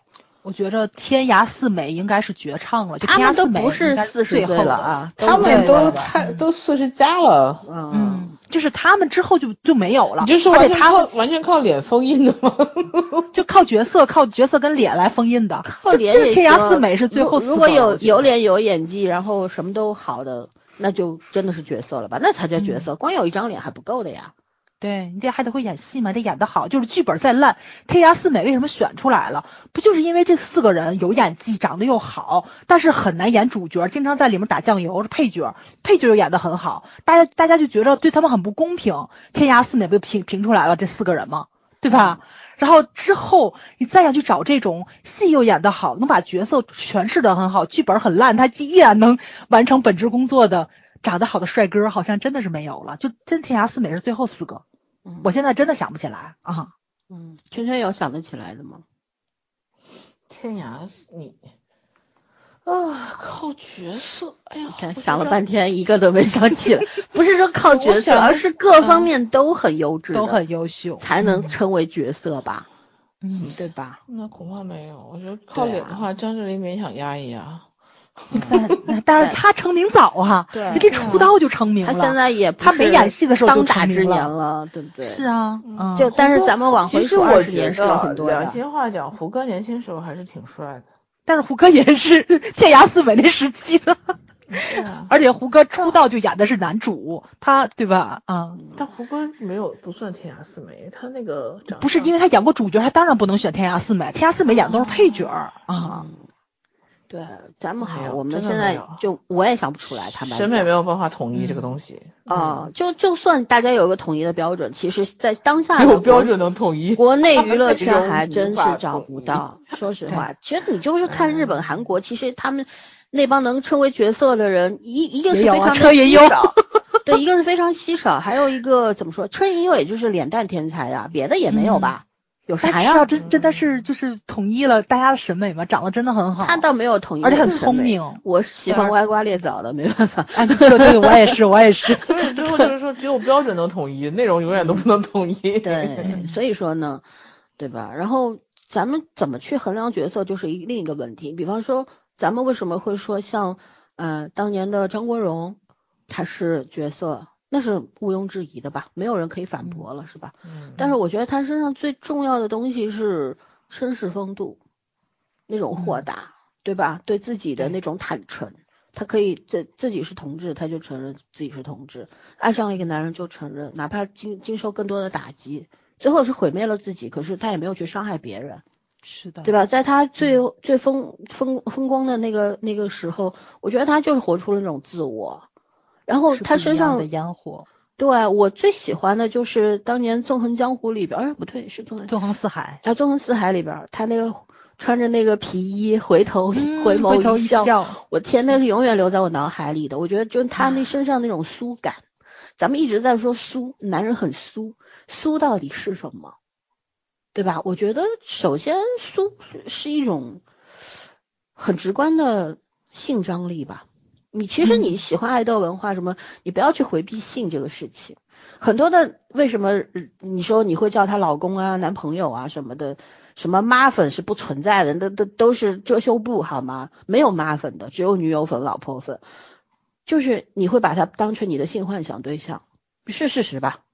嗯，对吧？所以我觉得苏感里边最重要的是性张力，还有就是他给你那种信赖感。我觉得那种好的偶像就是就像刘德华，可能当年的刘德华他不算好，就不算那种特别出色的偶像，可是到现在他六十岁了，我觉得他就是超超好的偶像呀，对，对吧？他给你那种信赖感，什么他往那儿一坐就定海神针，是的。没啥好说的。就是大家可能真的是不知道，就是在早二十年的时候，就是其实风评并不是很好，大家都在那儿就是刘德华很勤奋这件事情是一件不是像现在这么风光的事情，会觉得你这么勤奋，你什就是因么都达不到。为你没天赋，对，会这样你演戏不是嗯第一，唱歌不是第一，你什么都不是第一，你光勤奋有什么用呢？但是你现在看到他六十岁的时候，就是天道酬勤，嗯，对吧？其实怎么叫没有勤奋不勤？呃，就是除了勤奋没有什么。我觉得他各方面都很出色呀。当年看嗯猎鹰的时候，我还是个小孩子呢，就惊鸿一瞥好吗？那张脸，我的天！后来嗯跟那个吴倩莲那个是是是天若有情还是天若有情我入的坑，我超爱那部片子。你能嗯说他不好看吗？你说他不帅吗？对吧？关键是他就就是很优秀啊，只是他那个时候，他他那个他的这个对比 对比的对象都太狠了，太狠了，对 对。对对，包括《天若有情》现在也是，就今年他演的这部电影《人潮汹涌》的时候，嗯他最后骑着摩托走了，哇塞，就是你是能听到那个电影院里面，就我旁边坐了一大哥嘛，他就嘤嘤嘤上了，你知道，就嗯就这样了，我靠，我当时这鸡皮疙瘩就起来了，就我我知道他为什么这样子。然后因为我也是这样子，我们俩互相看脸都很尴尬，你知道吧？就因为不认识嘛，他边还坐他女朋友呢，然后你就就能看到那种就年轻时代的那个电影在你身上落下的那个印记，对，然后那个感觉又回来了。过了几十年，他依然是刘德华，归来依然是少年。那个，对 哇塞，就这真是真正苏感啊！对你你避免不了这个东西。苏感，对性、嗯这个除除了性张力之后的信赖感，还有我觉得就嗯是绅士修养，对吧？对这三者结合起来才是达成了苏感。很多男星要训练 N 年之后，你像现在胡歌有这种苏感，其实他也早早年他也是没有的。对那他现在四十多岁沉淀下来之后，他是有的，那不不可否认，对吧？虽然他还没有达到我内心的那种高度，但是我觉得他已经可以了。包括像彭于晏等等，他很苏啊，是很苏啊。但是我们能够更更加，我觉得一个男性，一个男艺人身上最重要的就是那种绅士修养，很重要，细节见人品。我那天看了那个抖音，人家放了一个片场剧透，就是人潮汹涌片场嘛，然后嗯刘德华不是有一场戏就穿、就是演配角，剧中剧啊戏中戏嘛，演配角，然后当保镖拎着那个皮箱什么的，然后那场戏拍完之后，就是有那个道具有道具师过来接皮箱，刘德华就双手合十。朝他就感谢嘛，然后别人过来那什么的时候，他每一个都是都是感谢。后来就是这个戏，他最后一场杀青戏就是就是之后，然后导演说骗他，全全体人都骗他说我们还有一场加戏，那某一场骑摩托的戏没有拍好，说要有一场加戏，然后呃刘德华就那个那那场就是就是骑摩托那一场。让他骑上摩托，然后这个时候身后的大屏幕就出现了《天若有情》的那个，嗯，然后刘德华就就感动了，你知道，当场就飙泪，然后跟每一个人去说谢谢。我就觉得这个东西，以前老有人说刘德华假，可是如果你能假一辈子，那假一辈子我也认了是就是真的，对对对，这个就像男男人女人之间，你能骗我一辈子，我觉得那也是爱。对啊你为什么不去骗别人呢幸福呢？对对你，你可以去骗别人啊，可是你骗了我一辈子，不是爱是什么呢？嗯，对吧？所以我就觉得特别很特别的就是这种绅士修养这个东西啊，它是需要长久的一个文化土壤。嗯，然后小男孩儿呃，包括小女孩儿，小女孩儿也应该有绅士修养，虽然你不是 gentleman，、嗯但是对吧？然后可是从小培养起来的，而且要形成一种什么？我觉得就是要形成一种呃梯队化吧，嗯就是每一很多代人去去耕耘这个东西，然后把这个土壤给肥沃了，然后大家自然而然的就形成了这样的一种，嗯、怎么说呢，变成一种本能吧。我觉得这样子的话，咱老说英国人虚 什么的，可是人家确实在表面上那个 绅士那一套东西做的还是很好的，是吧？嗯，嗯，就是尊重普通人的那个修养是必须嗯。要具备的，包括就是就是大家可能就是现在经常听到就是明星的黑料嘛，对吧？然后嗯。就是这种大粉儿回踩，或者是工作人员、经纪人就离开之后说的那些个话，就是粉丝不爱听。但是嗯真的是，就是你如果对身边的工作人员很好的话，这真的是一个很好的一个工作环境，人们愿意跟你去合作。就包括金马，呃，金马还是金像啊，就是香港颁奖，不有一个嗯终身成就奖颁给了现场发盒饭的那个 阿嗯姨那个阿姨阿姨，嗯对姐吧？姐对，嗯为什么？就就刚刚我不也说了吗？就是你四大天王怎么样，现场你也要排队拿盒饭的，就是他的工作就是给所有的人发盒饭，不管是幕后还是所有的明星，这些嗯所有的明星都吃过他的盒饭。他的地位就完全是不一样的，就是他的工作，你是能看到在片场是很重要的。别看你是一个发盒饭的，就跟日本就那种国民奖发给一个邮递员一样，因为他一辈子从来没有发错过一封信，全部送达，这种概率是概率非常低的，他可能比总统还要伟大，因为他为所有的普通人服务。就这种东西，其实是一种对自己本职工作的尊重。你如果能尊重他的话，别人也会去尊重你，是。这是真正的一个明星的修养。这个呢，怎么说呢？其实我觉得不仅仅是明星，明星只是我们所有人当中的一部分对，所有群体当中的一部分而已。可是，我就打咱们身边的男人来说吧，我觉得不管你先天条件怎么样吧，我觉得保证保持自己一个干净的、比较体面的一个外形是很重要的。你尊重自己，也尊重他人。你说艺术家不修边幅，可是他们不修边幅当中不是那种邋遢呀，他可能就是只是那个造型是那样的，对吧？嗯 对他不是不是就是不洗澡什么的，跟那个谁一样，苏 大强，图你洗澡，不洗澡，对，不是啊。然后我觉得现在我们很多男性现在开始关注意，就是说，嗯，健身啊什么的，我觉得也是一个好事情。但是呢，也会过犹不及，就很多人去追过度追求那个肌肉 什么的，过度追追求线条了之后，可能也就把健身这件事情的那个奥义给破坏掉了。呃，然后呢？总之，我不太喜欢看到就是三十多岁的男性，或者二甚至二十多岁就脑满肠肥，挺着个大肚腩什么的。我觉得这个一个是外形上的，还有一个就是对对你的同性以及对异性的那种彬彬有礼、尊重。做事说话有礼有节，不卑不亢，我觉得这些都是人的基本素质。可是我们现在也知道，生活当中的好一点，网络上的男性呢，真的是大多数，不是不是绝对啊，呃，不是大多数，是一一部分，我要一定要精确，不然会被攻击的。就是有一部分 男性用户网民啊，没有规矩，然后各种搞性别对立，然后各种丑女艳女。我觉得这些人呢，在生活当中可能不这样，在网络上才胆敢这样，所以就嗯显得更卑劣，是吧？但是我们嗯我觉得这其实不是光对男性的要求，而是对人的要求。嗯，对选秀毕竟不只不是只有男爱豆，也有女爱豆。我们嗯每一个人其实都是应该做到这些的，对吧？嗯外表干净体面，清清爽爽很重要嘛，对吧？我其实从小看言情小说，或者我最喜欢的一句话，总是描述男人身上不是有香水味，而是好闻的肥皂肥皂的味道。嗯那是我对干净的一种外那种理解。我觉得一个人身上没有复杂的味道，而是一个非常干净的香皂的味道。我觉得，我而且我脑袋自动设定成舒肤佳的味道，知道吗？就是咱们校服上面会有那个洗洁精的味道，不是洗洁洗衣粉，洗衣粉你 拿洗衣粉，你拿对对洗洁精洗衣服吗？对我天，一看就是不干活的人。对对，所以我觉得这些都是作为一个人的基本素质。所以为什么我前面在说，我们需要一个很好的长久的文化土壤，对吧？这个这个就是什么？你所有的人都不是所有，绝大多数的人做到这一步这这一步的时候，我觉得我们培养出来的爱豆也好啊、明星也好，演员也好，他们自然就会变成这个样子。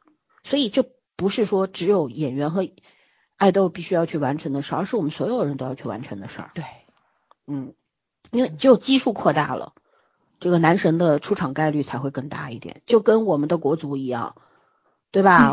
这个这个这个国足如果从小学生、幼儿园的小朋友都开始踢，然后我们把这个文化课和这个足球这个事业，大家分配的时间均匀一点，然后是整个社会对这孩子们的那个。怎么说？高考压力啊，这个教学压力没有那么大的时候，可能我们在体育这方面，尤其是足球这一方面，能更上一层楼，也未可知嘛，对吧？你就是说，像西班牙这么一个国家，它也不大，可是为什么他们，他们就贫民窟的小孩都可以踢足球，而且踢得特好，像巴西啊什么都是一样的，就是全明星嘛，就说白了就是一个基础盘大呀，所以他就有的挑嘛，而我们就悲惨到十三亿人挑不出十一个能踢的嘛，是不是啦？就是基础不好，你这个基数太低了，没办法。对，所以我是很乐观的，觉得咱们的这个国内娱应该不会完。虽然我一开始说已经完了，但我觉得我现在还是看了《创四》和《青三》之后，我还是有点信心的。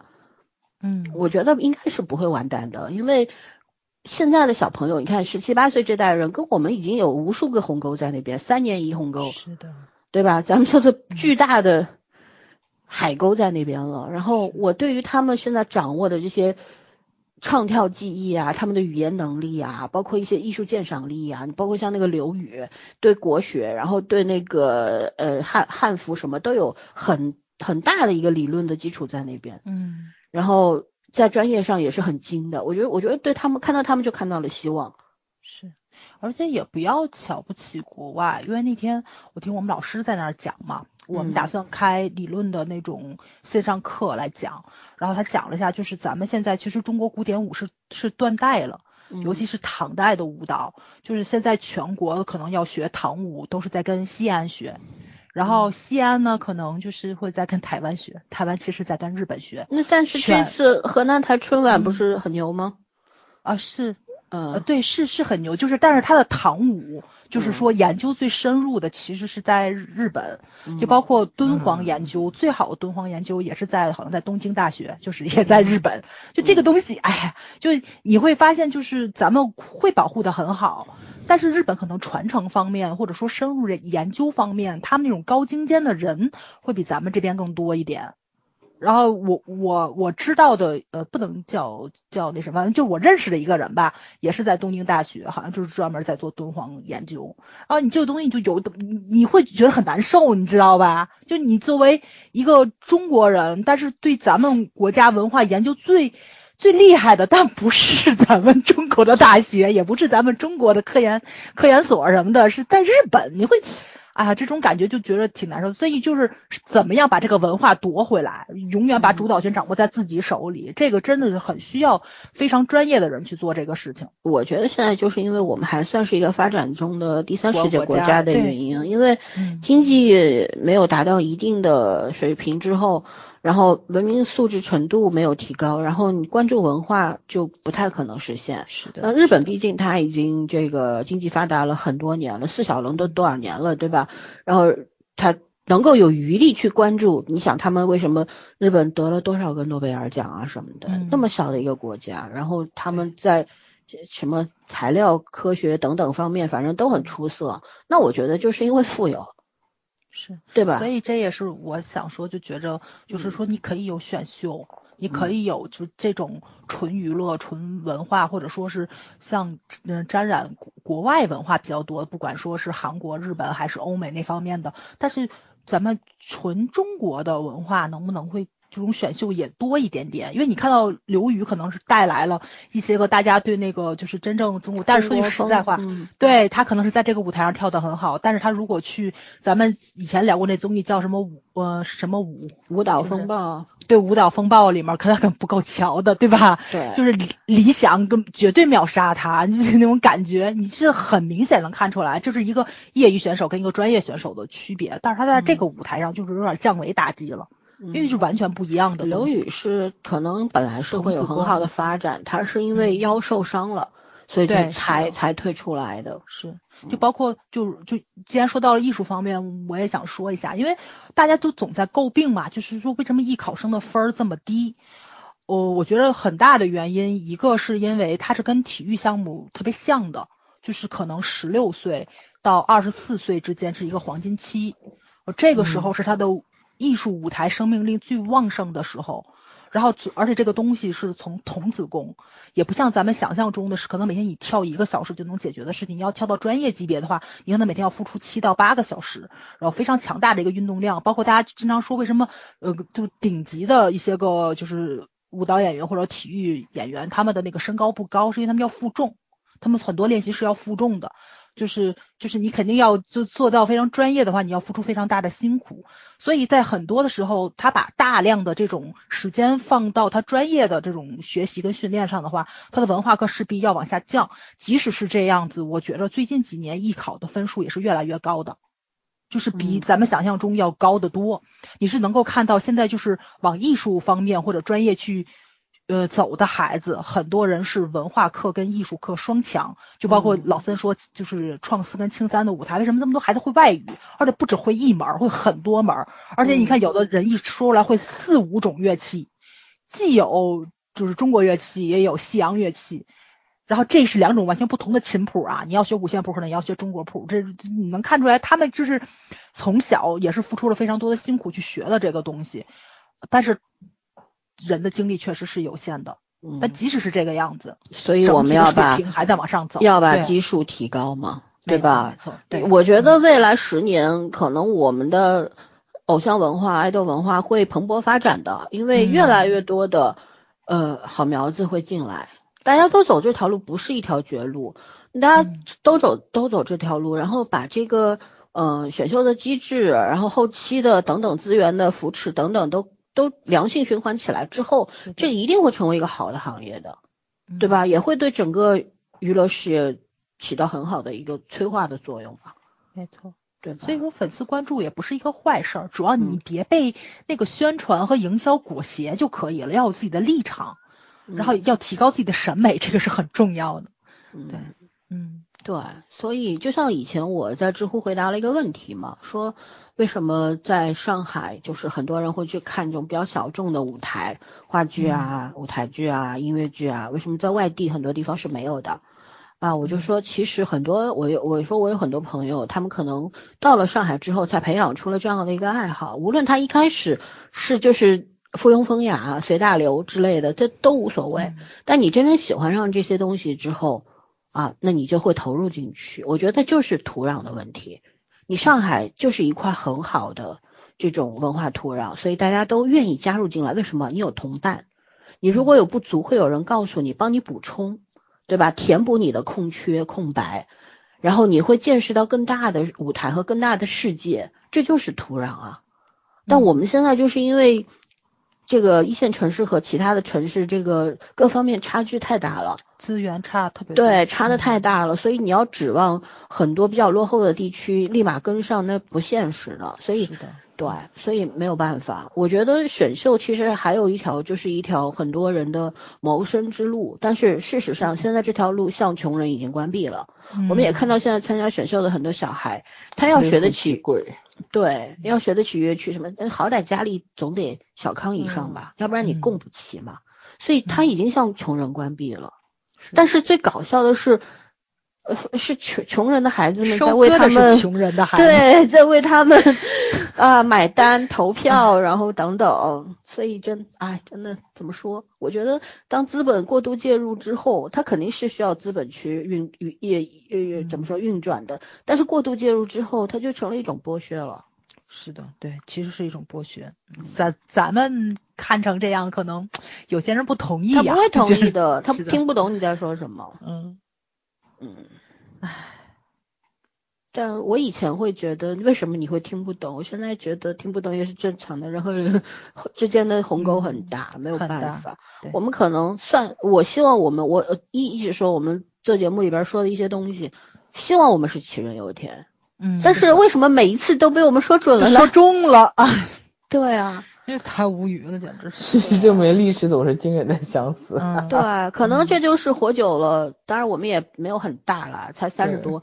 但但我们这个年纪，可能看到的更多了，吃过的也 比较多了之后，就很多事情找到了规律。有很多事情为什么惊人的相似？因为它有很多的规律在里边儿，永永远都在重复，是吧？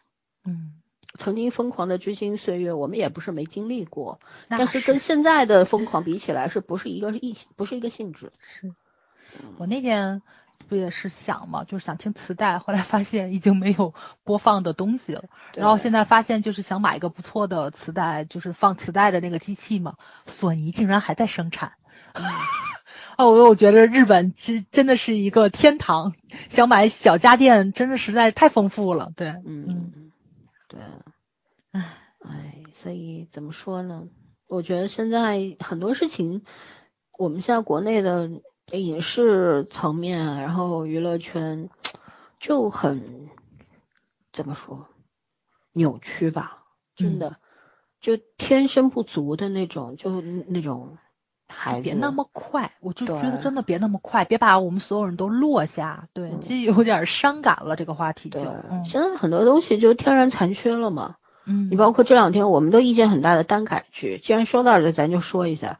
嗯我们其实耽美是不允许存在的，因为什么？同性恋在我们国家是不合法的，甚至于 归为精神病一类的，嗯对吧？那没办法，我们怎么去怎么去改变它？只有不断的去推动它，对吧？让更多的人去投入到这件事情。我们虽然不是同性恋，但是我们支持，对，我们觉得为什么他们不被允许呢？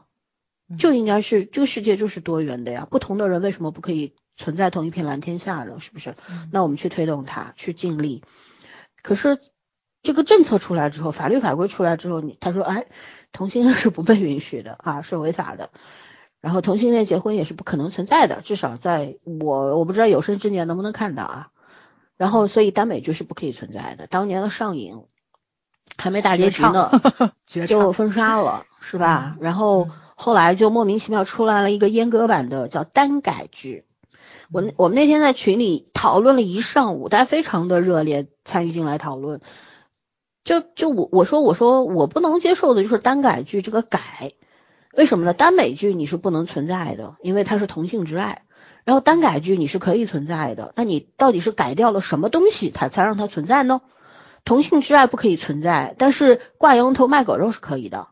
嗯同性之爱变成了社会主义兄弟情，对吧？只要不亲，不滚床单儿，对吧？没有搂搂抱抱，但是眉来眼去，情话一套套，啊，这个都是可以的啊，撩来撩去，这个东西就是刻意卖腐，但是又不承认在卖腐，嗯，这件事情是我本身不能存在的。我觉得加一嗯，腐剧这个东西当然可以存在，泰国啊、日本不都拍嘛？韩国现在很多网剧都是腐剧，都是同性之爱，我觉得没有什么不能理解的呀。是的，我们也看呀，可是到了咱们这儿拍的很有高度，对吧？对嗯啊，什么基友老来伴什么的，我就很喜欢看啊。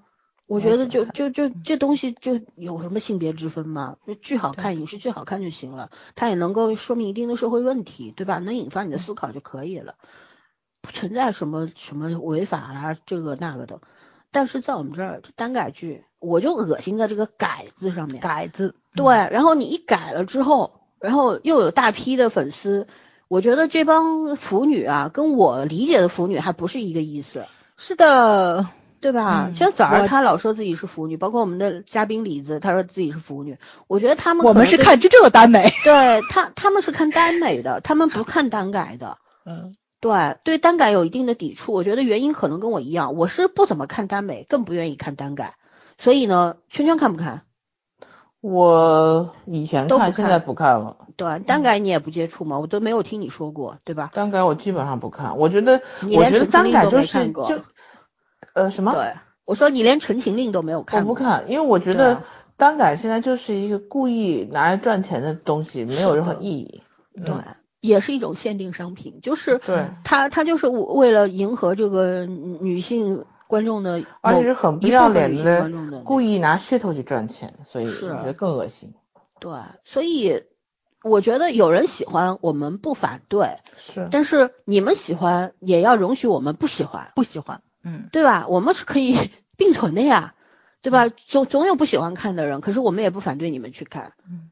但是现在你看最近很火的《山河令》，然后就铺天盖地的营销，我天嗯啊！我们群有好多群友也在看，我觉得没问题，大家看吧，就就让你开心就可以了。青菜萝卜各有所爱，你能看到什么来着？反正一千个哈姆雷特，这个理论永远不会败的，对吧？所以，嗯，但是这个就是就是那个巨大的受众群是让我有一点点害怕，我我觉得也有点点就有点也不能说妖魔化，就极端化。对嗯，因为这里边有一部分人他是不支持不支持同性恋的，对，对吧？他甚至会厌恶，他不是不支持而且他会说他会说你你是你想多了，你就是兄弟情。对啊，所以就是我们又又搞出来一个就是四不像嘛，我觉得单改剧就是天然残缺的四不像，嗯，是不是？它就是你没有办法你给他聊爱情，对吧？你嗯聊爱情是有一个旁支叫纯爱的，就嗯这个纯爱，就日本也拍，韩国也拍，大陆也拍，甚至于美国都有纯爱电影，对吧？就是那个也有这方面的，嗯，没有任何性的东西，它纯粹就是讲情感上的这种碰撞的东西是嗯有的。然后其实单改就是同性的纯爱剧，嗯但是它又跟爱情没有关系，它只把性砍掉。爱情他是暗搓搓的有的爱的，但是他不敢说我爱你，对，我他不能说有爱，他又把性砍掉，那你看什么呢？对。我就特别不明白这个情感到底是什么。我觉得这才这个才是很好的诠释了卖腐这两个对字。嗯腐这个东西要不要买？不需要买，但是它现在嗯变成了卖腐，就是因为它把这个东西制造出来，对限定人群制造了一个限定商品，就是卖给你的。嗯，所以这个东西我就很我不耻，其实我觉得单改剧它它万物都有存在的价值嘛，我没有理由去反对它。对既然它现在大受欢迎，那 OK 啊，那我不看就是了。但问题是什么？我厌恶的是这个单改背后的原因，嗯，对吧？你不被允许的东西改一改就被允许了，这件事情很荒唐，而且这种事情在我们这儿特别多，对，所以就引起了我的生理性反感，你知道吗？啊，即便这个剧再好对我对演员没有任何的偏见。嗯，你爱谁爱拍谁拍，你有好的嗯资源，我希望好演员都有好资源，哪怕它是个单改剧，你去拍吧，没事儿，嗯对吧？但是我觉得最重要的是分寸感。是的，就大家要尊重性别这个东西，就嗯。他即使是腐，他也是男人，或者说是他是女人，百合嘛，他也是女人，嗯。就是他有他生理心理上的一种东西，你要尊重性别，嗯。而不是说，就是我就挺受不了，有时弹幕上那个东西嘛，老公老婆，对吧？啊。还有就是什么呢？就是他非要让两个大男人调情，其中或者说是是女性角色，是的，还非要就是那种泛性别化，就必须有一个是男性角色的那种东西，一个是女性角色的东西，不管是他讲百合还是讲腐，他都是这一种，就要有体型差、身高差。我去，你这你这跟普通网剧异性恋有什么区别吗？我 BL 和 BG 有什么区别呀？对对对对，不就是换了个性别嘛？但是那真实的性别还是一男一女。就因为我们看了很多腐剧，你知道吧？就是很多嗯时候你是看到两个男人在就是在那个谈恋爱的，就包括争吵也是，他不是那种男生跟女生就是思想差异上的东西吵架，是因为两个人思想是完全一致的，但是谁也不能够就是那种呃。要向对方退让，因为他都是挺强的那一种。我就我为什么是就是被李子带进了那个太府的坑，就是因为我操，我好久没有看到两个男人在谈恋爱了，你知道吧？就嗯人家真的是两个男人在谈恋爱，跟身高、体型所有东西都没有。他对性的好奇心，甚至于说他对于同性，因为他谈过女性朋友嘛，他他自己说他他就是个他就是个直男，但是他好奇，然后后来他发现他自己就是个双，这这这事儿也也有，就那种性别上认知的一个蜕变是存在的。嗯，就就是就是那种戏剧上的矛盾，它是真的是放在性别上。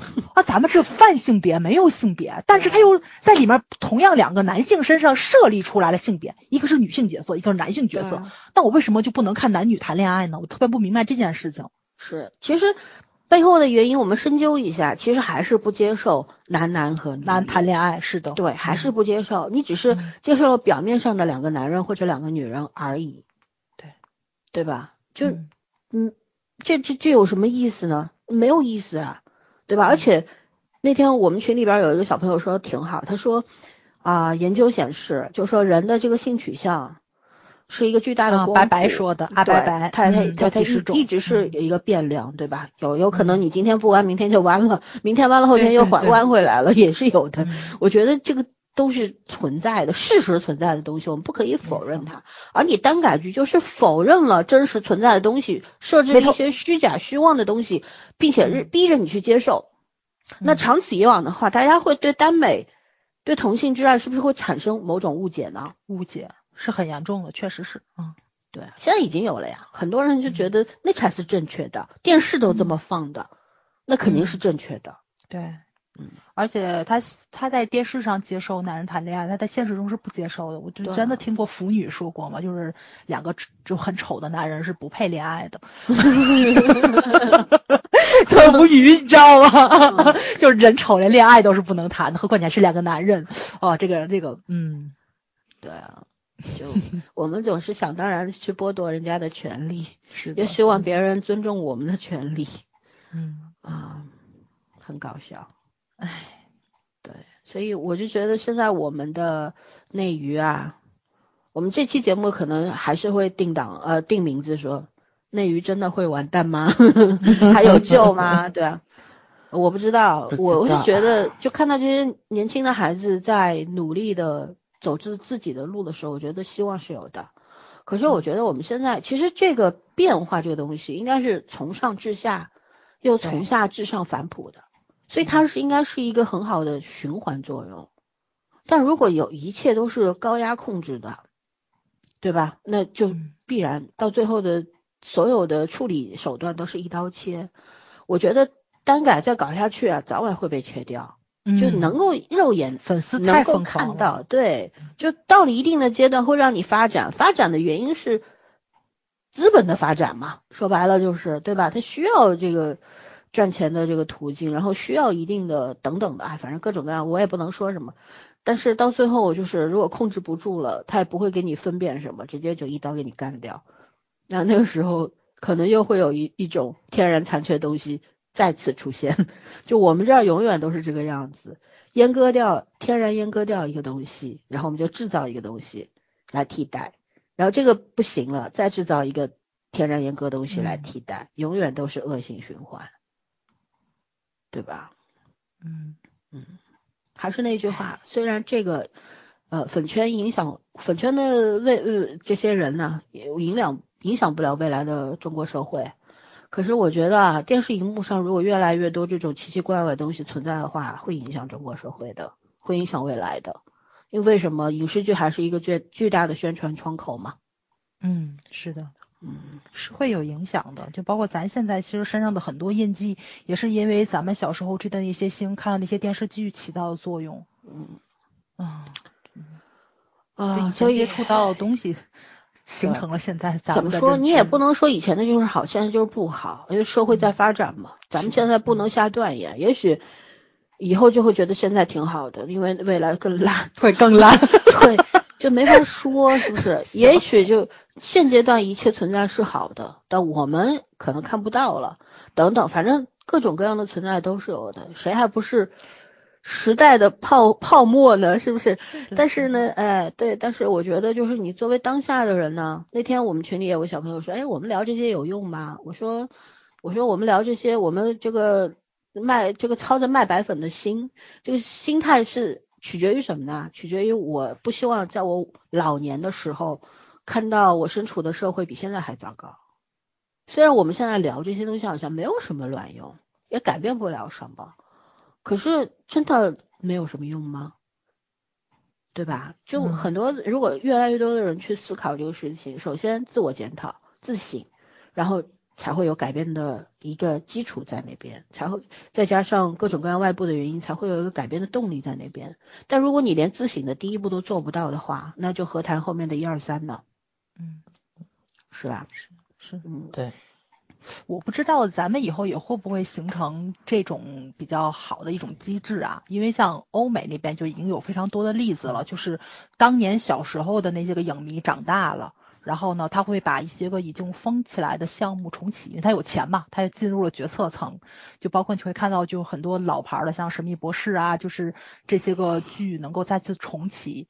然后像那个《萤火虫号》能够去拍一个电影版的结局，也是因为粉丝有非常高的热情，就那么那那批忠粉是非常高的。然后虽然剧的收视率并不是很高，但是你会看到好多美国科幻类的影视剧里面都会提到那部美剧。然后就粉丝众筹拍了一个结局，就是这种比较良性的一个东西，在咱们国家会不会发生？其实是有的。你看《陈情令》拍这么好，是很是因为整个剧组都是《陈情令》的粉丝，对吧？嗯，都很喜欢那个《魔道祖师》的那个原作，还有就是现在的《终极笔记》也是整个幕后，甚至于里面的演员都是刀粉儿，然后就是就也许会可能就是有真的是有有有一帮年轻的孩子们，现在作为粉丝还没有起来，可能过了几年他们就出来了，他们有的做编剧，有的做演员，有的做音乐。就会把这个东西去转变，因为你很难说几年以后会发展成什么样子，嗯但也有可能，嗯，是的这是一帮非常好的粉丝，良性的粉丝。我觉得我们这儿也会有，因为我觉得现在小孩有个性，尤其是这些受过很好的艺术培训的小朋友，还有文化熏陶的小朋友，他很有，他除了有个性之外，他还有技术想，法，对，有想法，有野心，对吧？嗯也有热情。我觉得未来这东西就是不可期嘛，你也不知道会变成什么样，但是你总得对对未来怀有满分的期待才行啊，嗯，对吧？不能悲观的觉得未来一定很糟糕。哎呦，嗯那你现在也别活了，你活它干嘛呢？未来一定很糟糕，是不是？主要这这些个特别好的例子，我希望现在这帮孩子们去想一想，你真的能为你偶像做什么？就是以嗯后开公司，你把他捧出道，那么你就要好好学习，嗯，嗯，而不是说现在花你爸妈的钱去给他打头，知道吗？然后嗯就要灭掉对方，凡是嗯跟不是跟你站在同一战线，你就要搞死人家。啊，我觉得这太可怕了，这种为什嗯么啦？大家不能并存吗？你们被资本绑架了，被这种偶像文化绑架了之后，然后互相伤害。我天，韭菜之间的斗争，我，哎呀，太可韭怕了韭菜们抱团取暖不好吗？是啊，嗯，包括咱现在看了这么半天，这个就是创四、青三的舞台，这帮演员不是这帮演员，这帮就这帮参加选秀的孩子们很和谐，粉丝打的厉害，人家很和谐。那这一直有的嘛。以前谭咏麟、嗯张国荣的粉丝撕的多吓人，人家两个大佬很开心的，你们在那儿撕的来，人家要退出演艺圈，你说退出歌坛，那多可怕呀！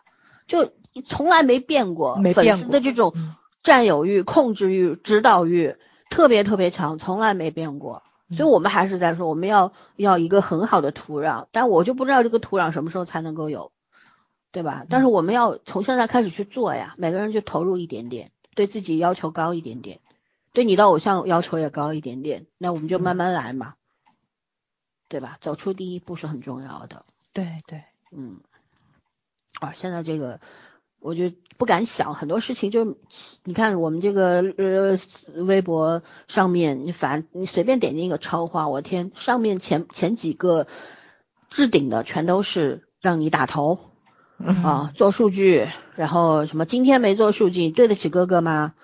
这那的，我天，这你你你今天没好好读书，你对得起爹妈吗？你真是，嗯，对吧？你今天没好好工作，对得起你的钱包吗？是不是？后天你对得起谁呀、你你就对得起哥哥吗？人家需人家要的就是你口袋里的钱和你的掌声，那你才是金主爸爸，你应该挑剔一点嘛。嗯，哎呦，真的，咱们真的是为了孩子们操碎了心，真是。哎呀，人家也要不领情啊。主要是咱们基数大，咱们十四亿人口呢，你就是有百分之零点一，那也是个很大的数字了，太可怕了。是的。哎呦，那没办法，只能消极的说一句，有些人来就是来人间充数的。嗯，那就让他们这样吧。对，咱也不是说为了什么后后两代人操心什么的，咱也操不上那个心。只不过我觉得还是，我觉得是一种自私，我自我的这种想法，我是为自己考虑。我只是不希望我未来的生存的环境那么变差，现在也没好到哪儿去，但不要再差了，就是这个样子。然后也不希望整个，呃呃，我们的周边的人，或者说我们这个社会上的人，无论哪个群体，无论哪个个体，对吧？什么东西都是没有自己的判断，没有思维，没有逻辑，没有主观性，什么东西都是枪往哪儿指，人往哪儿冲那种，这个不好。人真的，你如果说这个社会上真的只有一种声音的时候，无论哪一个领域，对吧？无论什么地方，只有一种声音的时候，那是最可怕的时候。饭圈只有一种声音，所以它可怕，它应该被火被被不是说被消灭吧，应该去尽快的有一种转变，有改变。但是我们的这个舆论环境也是现在越来越追求统一性的时候，我觉得不寒而栗，很害怕。所以，而且这个东西怎么说，都是环环相扣的，对吧？饭圈为什么会变成这样？饭圈只是社会住群体当中的一小个呀，其中一个呀，它会变成这样，当然和整个社会脱不了干系了。饭圈也是人组成的呀，对，对吧？正是因为我们整个大环境现在是这个样子的，饭圈只是被拎了出来，作为了一个特别关注。大家把注意力都放在饭圈女孩身上，嗯觉得她们特别的不行或者怎样。其实你看看你自己，然后你看看周边的环境，它差不差都差不多，对吧？嗯嗯，还女孩饭圈女孩们呢，也不要逆反，不要觉得社会上的人对你们都另眼相歧视看，啊歧视你们啊什么的，所以就做出了一种逆反的样子，要反抗，然后就变本加厉的还回来、还击等等。啊，我觉得如果长此以往下去呢，就会越来越吓人吧，嗯，对吧？对，嗯，啊，就跟男女对立一样。我天，就现在已经已经没有办法了。就是你看到那些东西的时候，我觉得我血压都要升高，看到有一些就没有办法去接受了，已经。对嗯，对，所以我们今天就说到这儿吧。其实，嗯对，内娱完不完，其实与我们三个有什么关系呢？对，这内娱完蛋，我们可以看韩语吗？对不啦？笑死了。国剧完蛋了，我可以看英剧、美剧、韩剧、日剧、泰剧，多了去了。小语种剧也多了去，每个国家都有剧，我们能看的多了去了。只要有一天能够看到国外的资源，或者我们能翻墙，我们就不怕没有东西看。没剧看还能看书吗？对呀、我们我们不怕没有东西看，所以内娱完不完跟我们有屁的关系。但是你要说真的没有一点点关系，也不是，对吧？就原因我的时候没有了。对我们刚才我们前前前两个小时都说了，为什么我们不希望变成那个样子？对，所以当内娱要完了吗？这句话成为了全网流行的一句话的时候，我觉得特别悲哀，因为大家其实在说这句话的时候，我觉得又想笑又想哭吧。，OK，那我们今天就聊到这儿，好，我们先聊到，这儿。拜拜，拜拜。唯一有過的擁抱，難離難捨，想抱緊些。茫茫人生好像荒野，如孩兒能伏於爸爸的肩膊，哪怕遙遙長路多斜。你愛我愛多些，讓我他朝走得堅壯些。你介意和愛護，又靠誰施捨？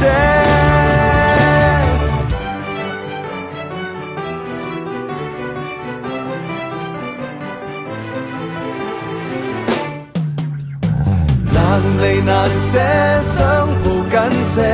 茫茫人生好像荒野，如孩兒能爸爸的肩膀，谁要下车？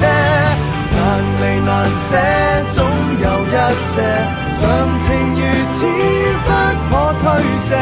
任世间怨我坏，可知我只得你。